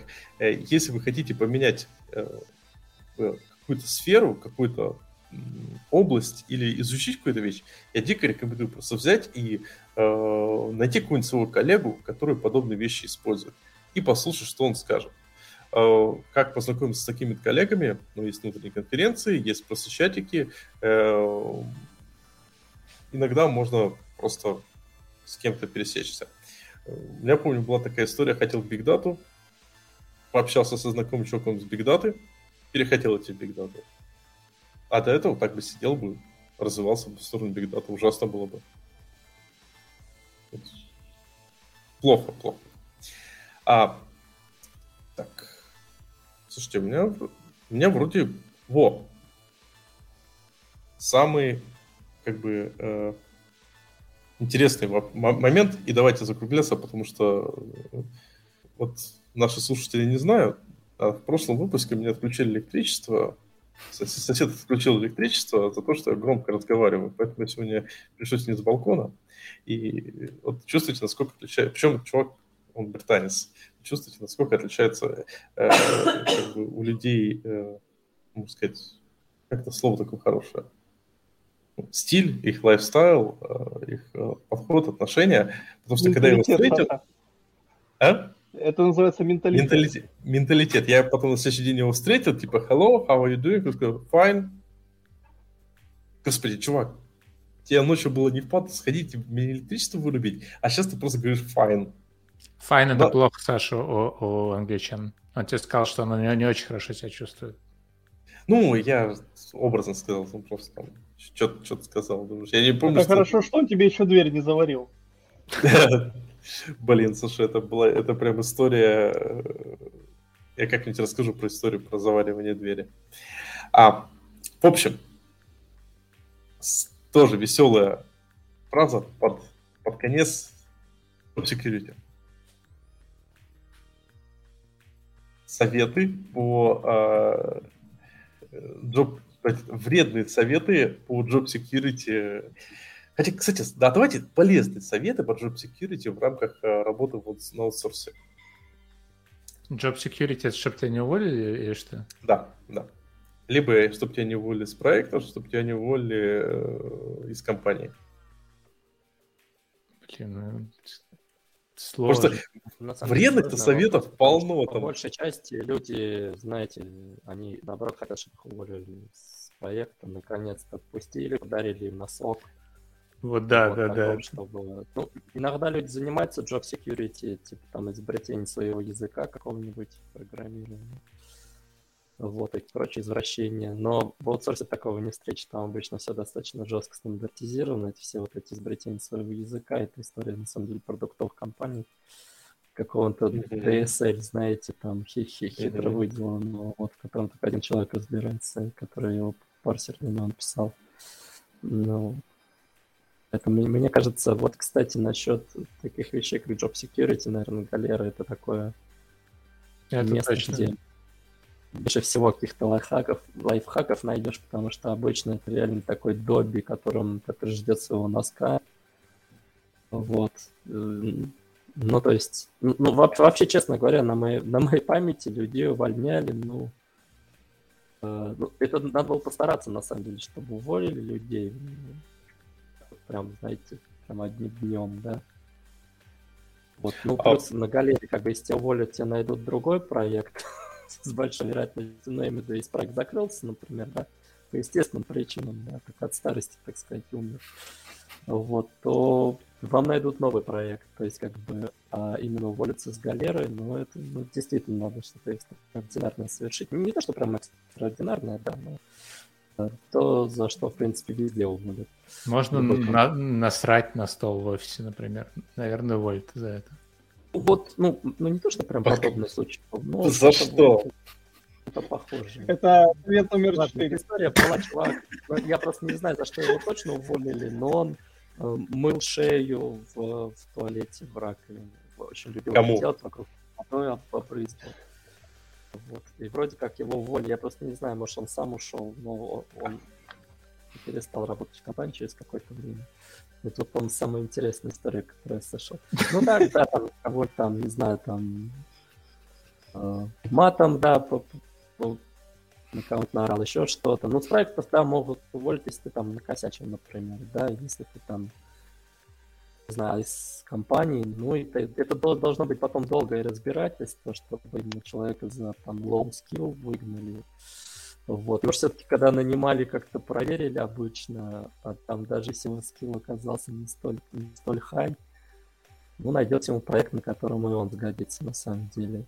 Проектов много, и разные люди на них нужны. Слушай, ну вот я, я бы отметил по поводу job security, ну, мы почему-то всегда рассматриваем экстремальное проявление э, в виде увольнения, но есть более ну, такие неприятные способы. Например, не повышать зарплату том объеме, в котором ты хочешь, а, не предлагать вкусные проекты и, и прочее. Поэтому, мне кажется, тут вот в контексте job security я бы рекомендовал вот в качестве такого хорошего варианта это первое, это себе сформировать некоторую базу скиллов, а, по которому ты ну, сто процентов найдешь себе нормальные какие-то проекты. И э, тут есть два интересных аспекта. Причем, я думаю, это сейчас актуально, с учетом того, что я думаю, типа, э, аутсорсеры substitution не знаю, как сейчас, но в какой-то момент точно будут иметь э, прямые подвязки на релокацию основных аутсорсеров. Напишите, кстати, уважаемые слушатели, что там, что там в э, текущих э, аутсорс ебам заменителях в России предлагают ли они релокацию? В общем, идея в том, что Э, сначала собрать какой-то набор Пока, скиллов. Да, это как... большая часть российских компаний. Куда они в Краснодар будут релацировать? Не-не-не, идея в том, что если у них те же самые заказчики и есть прямые, э, вза прямое взаимодействие с основным аутсорсером, то, э, скорее всего, будет такая типа фишка, что если типа, я хочу релацироваться, то типа, там, вот тебе телефончик, напиши этим. Мы скажем, что ты ровный чувак, ты от нас. Ну, что-то в этом духе. Ладно, это я так мысли вслух. Короче, главная идея это в том, что э, стоит в первую очередь сфокусироваться на каком-то базовом наборе сабсете скиллов, чтобы э, быть уверен, что ты э, сможешь это применить. То есть, там, вот, подучил докер, подучил э, базы данных, там, знаешь Postgres, знаешь MSSQL, что-то там на каком-то адекватном уровне. И главное, в этим, с этими скиллами, я считаю, вовремя уметь остановиться. Потому что когда, что, там, не знаю, знание MSSQL можно развивать бесконечно. Ну, наши там ресурсы не бесконечные. И вот как только, короче, идея в том, что как только ты находишь вот этот э, э, уровень скиллов, который достаточно, можно считать, что это и есть твой job security, потому что с этими скиллами можешь переходить с одного проекта на другой, э, не теряя как бы, квалификации. А освободишься время, ты можешь потратить на то, чтобы, э, допустим, изучить что-то совсем новенькое, либо что-то, что ты давно хотел поизучать, ну или там, не знаю, просто там под, под, под проектами позаниматься. То есть такой типа job security за счет выбора soft скиллов. Есть еще неочевидный способ, можно сходить на пляж поиграть в волейбол. Блин, ну это ты совсем какую-то фигню говоришь. Ну что значит на пляж сходить? С начальником, Саш, надо обязательно начальство. А, с, с, с начальником, да-да-да. Да-да-да-да-да. Ну, кстати, вот я многие говорят, что один из хороших способов там job security там выступать, там на конференциях и прочее. Я не знаю, вот я вроде выступал как бы в свое время на Гипаме много, и от Гипама много где, в том числе там на их там ежегодной международной конференции СЕК. Я не, я до сих пор считаю, что это не особо помогает. Как бы, ну, то есть это вроде помогает, э, но не является настолько мощным по сравнению с тем, насколько э, ты много времени на это тратишь. То есть э, я лично считаю, что личный бренд, он несколько переоценен для работодателя и даже в рамках текущей, в, рам, в рамках э, основной компании, просто потому что если ты типа это делаешь не по фану, а ради личного бренда, то есть более простые пути. Можно там, не знаю, играть в волейбол с начальником. А у вас, ребят, есть какие-то идеи по job security? Кроме того, что код писать. Ну, ну, такие вопросы, знаешь, там типа тоже на отдельный подкаст. Ну, а как минимум быть не, не токсичным человеком. Ну да, просто как да. не ругать. Вот, вот вообще это не актуально, мне кажется, для, для IT. Если ты просто перформишь где-то, ну, как все примерно, не, не очень плохо, то есть если ты со всеми нормально общаешься, блин, у тебя может только не повести, вот если ты в продуктовой компании работала, она обанкротилась, вот, вот так тебя уволят. А другие способы какие вообще?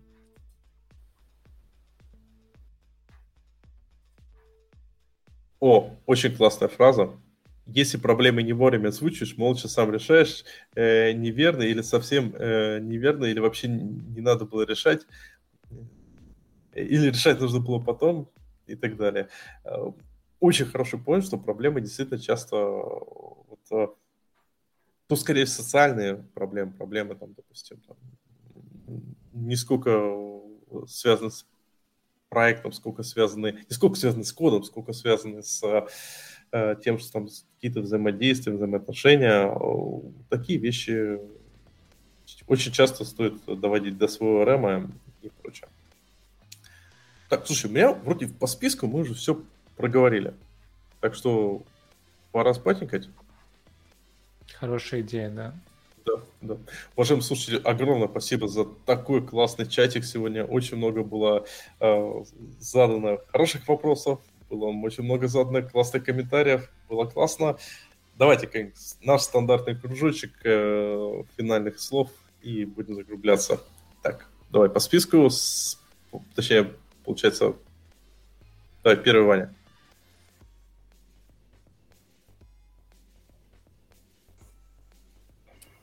Что вообще сказать? Честно говоря, один момент не сказали. Да, по поводу карьеры в аутсорсе.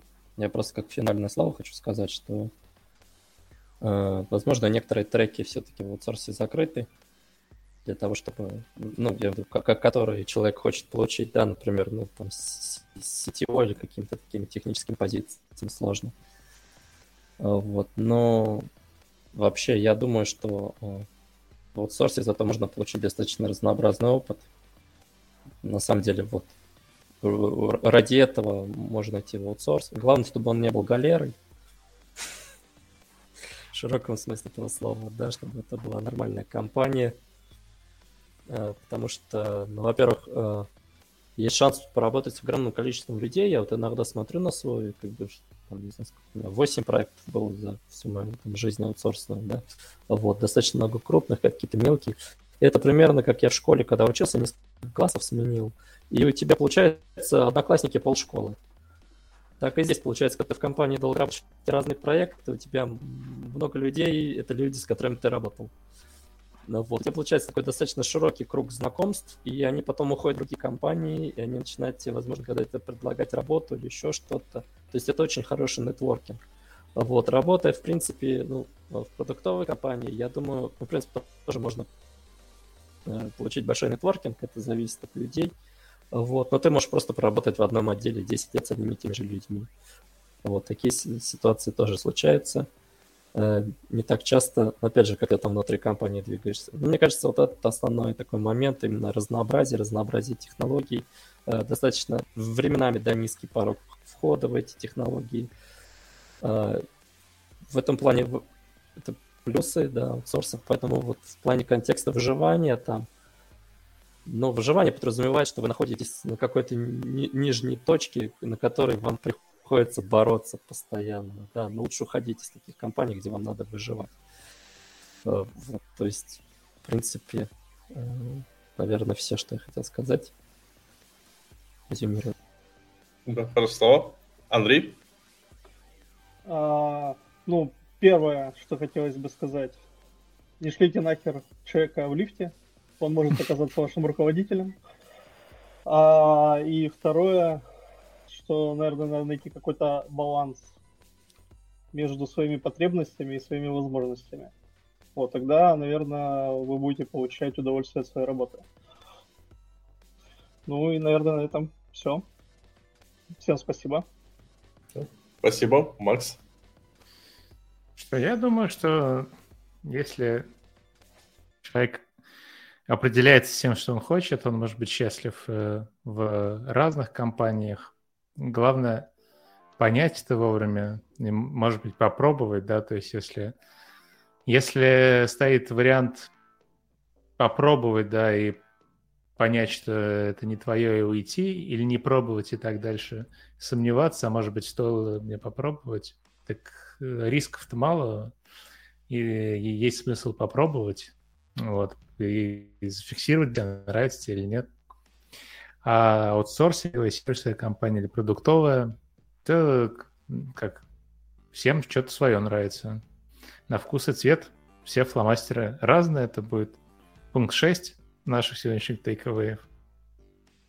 Пожалуй, все. Классно сказано. А, я тебе подрезюмирую. Сейчас буквально пришла в голову мысль. А, вот чем когда мы говорим о маленьких небольших компаниях, у нас э, ну, у них советы, как правило, эти стандартные. Типа, больше фокус на людей, больше, меньше фокус на процессы. Когда мы говорим о компаниях побольше, я считаю, что фокус на людей должен оставаться, но и о процессах, просто вес процессов становится еще сильнее. И как ни странно, знаете, когда я был э, маленьким, допустим, читал сказку о тройке Стругацких, в которой по сюжету был момент, как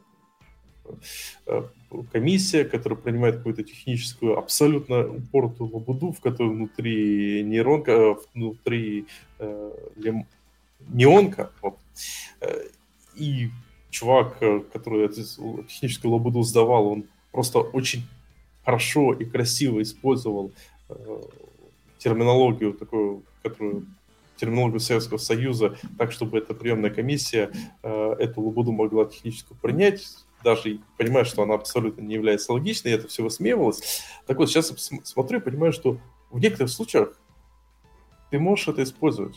Смотри то, что говорят тебе в компании какие в company values. То есть если компания говорит, у нас, допустим, фокус на кастомере, ты можешь э, добиться своих целей, если будешь правильно формулировать мысль э, с учетом этого company values. То есть, например, я не хочу на этот проект, потому что в данном случае кастомер не будет счастлив со мной. Вместо фразы просто потому что я не хочу на этот проект. Мне кажется, вот мой главный совет возможно почитать э, какие-нибудь фильетоны, которые высмеивали э, подходы таких э, партийных номенклатурщиков, и попробовать применить эти подходы этих э, партийных номенклатурщиков у себя на работе. Ну, как применить? Э, когда против тебя выступает партийный номенклатурщик, иногда контр, контраргументов э, ответом оружия может быть только э, партийная номенклатура. Как-то так. В общем, все. С... Кажется, все. Всем спасибо. Всем пока. Спасибо. Пока-пока. Всем спасибо. Спасибо. Пока.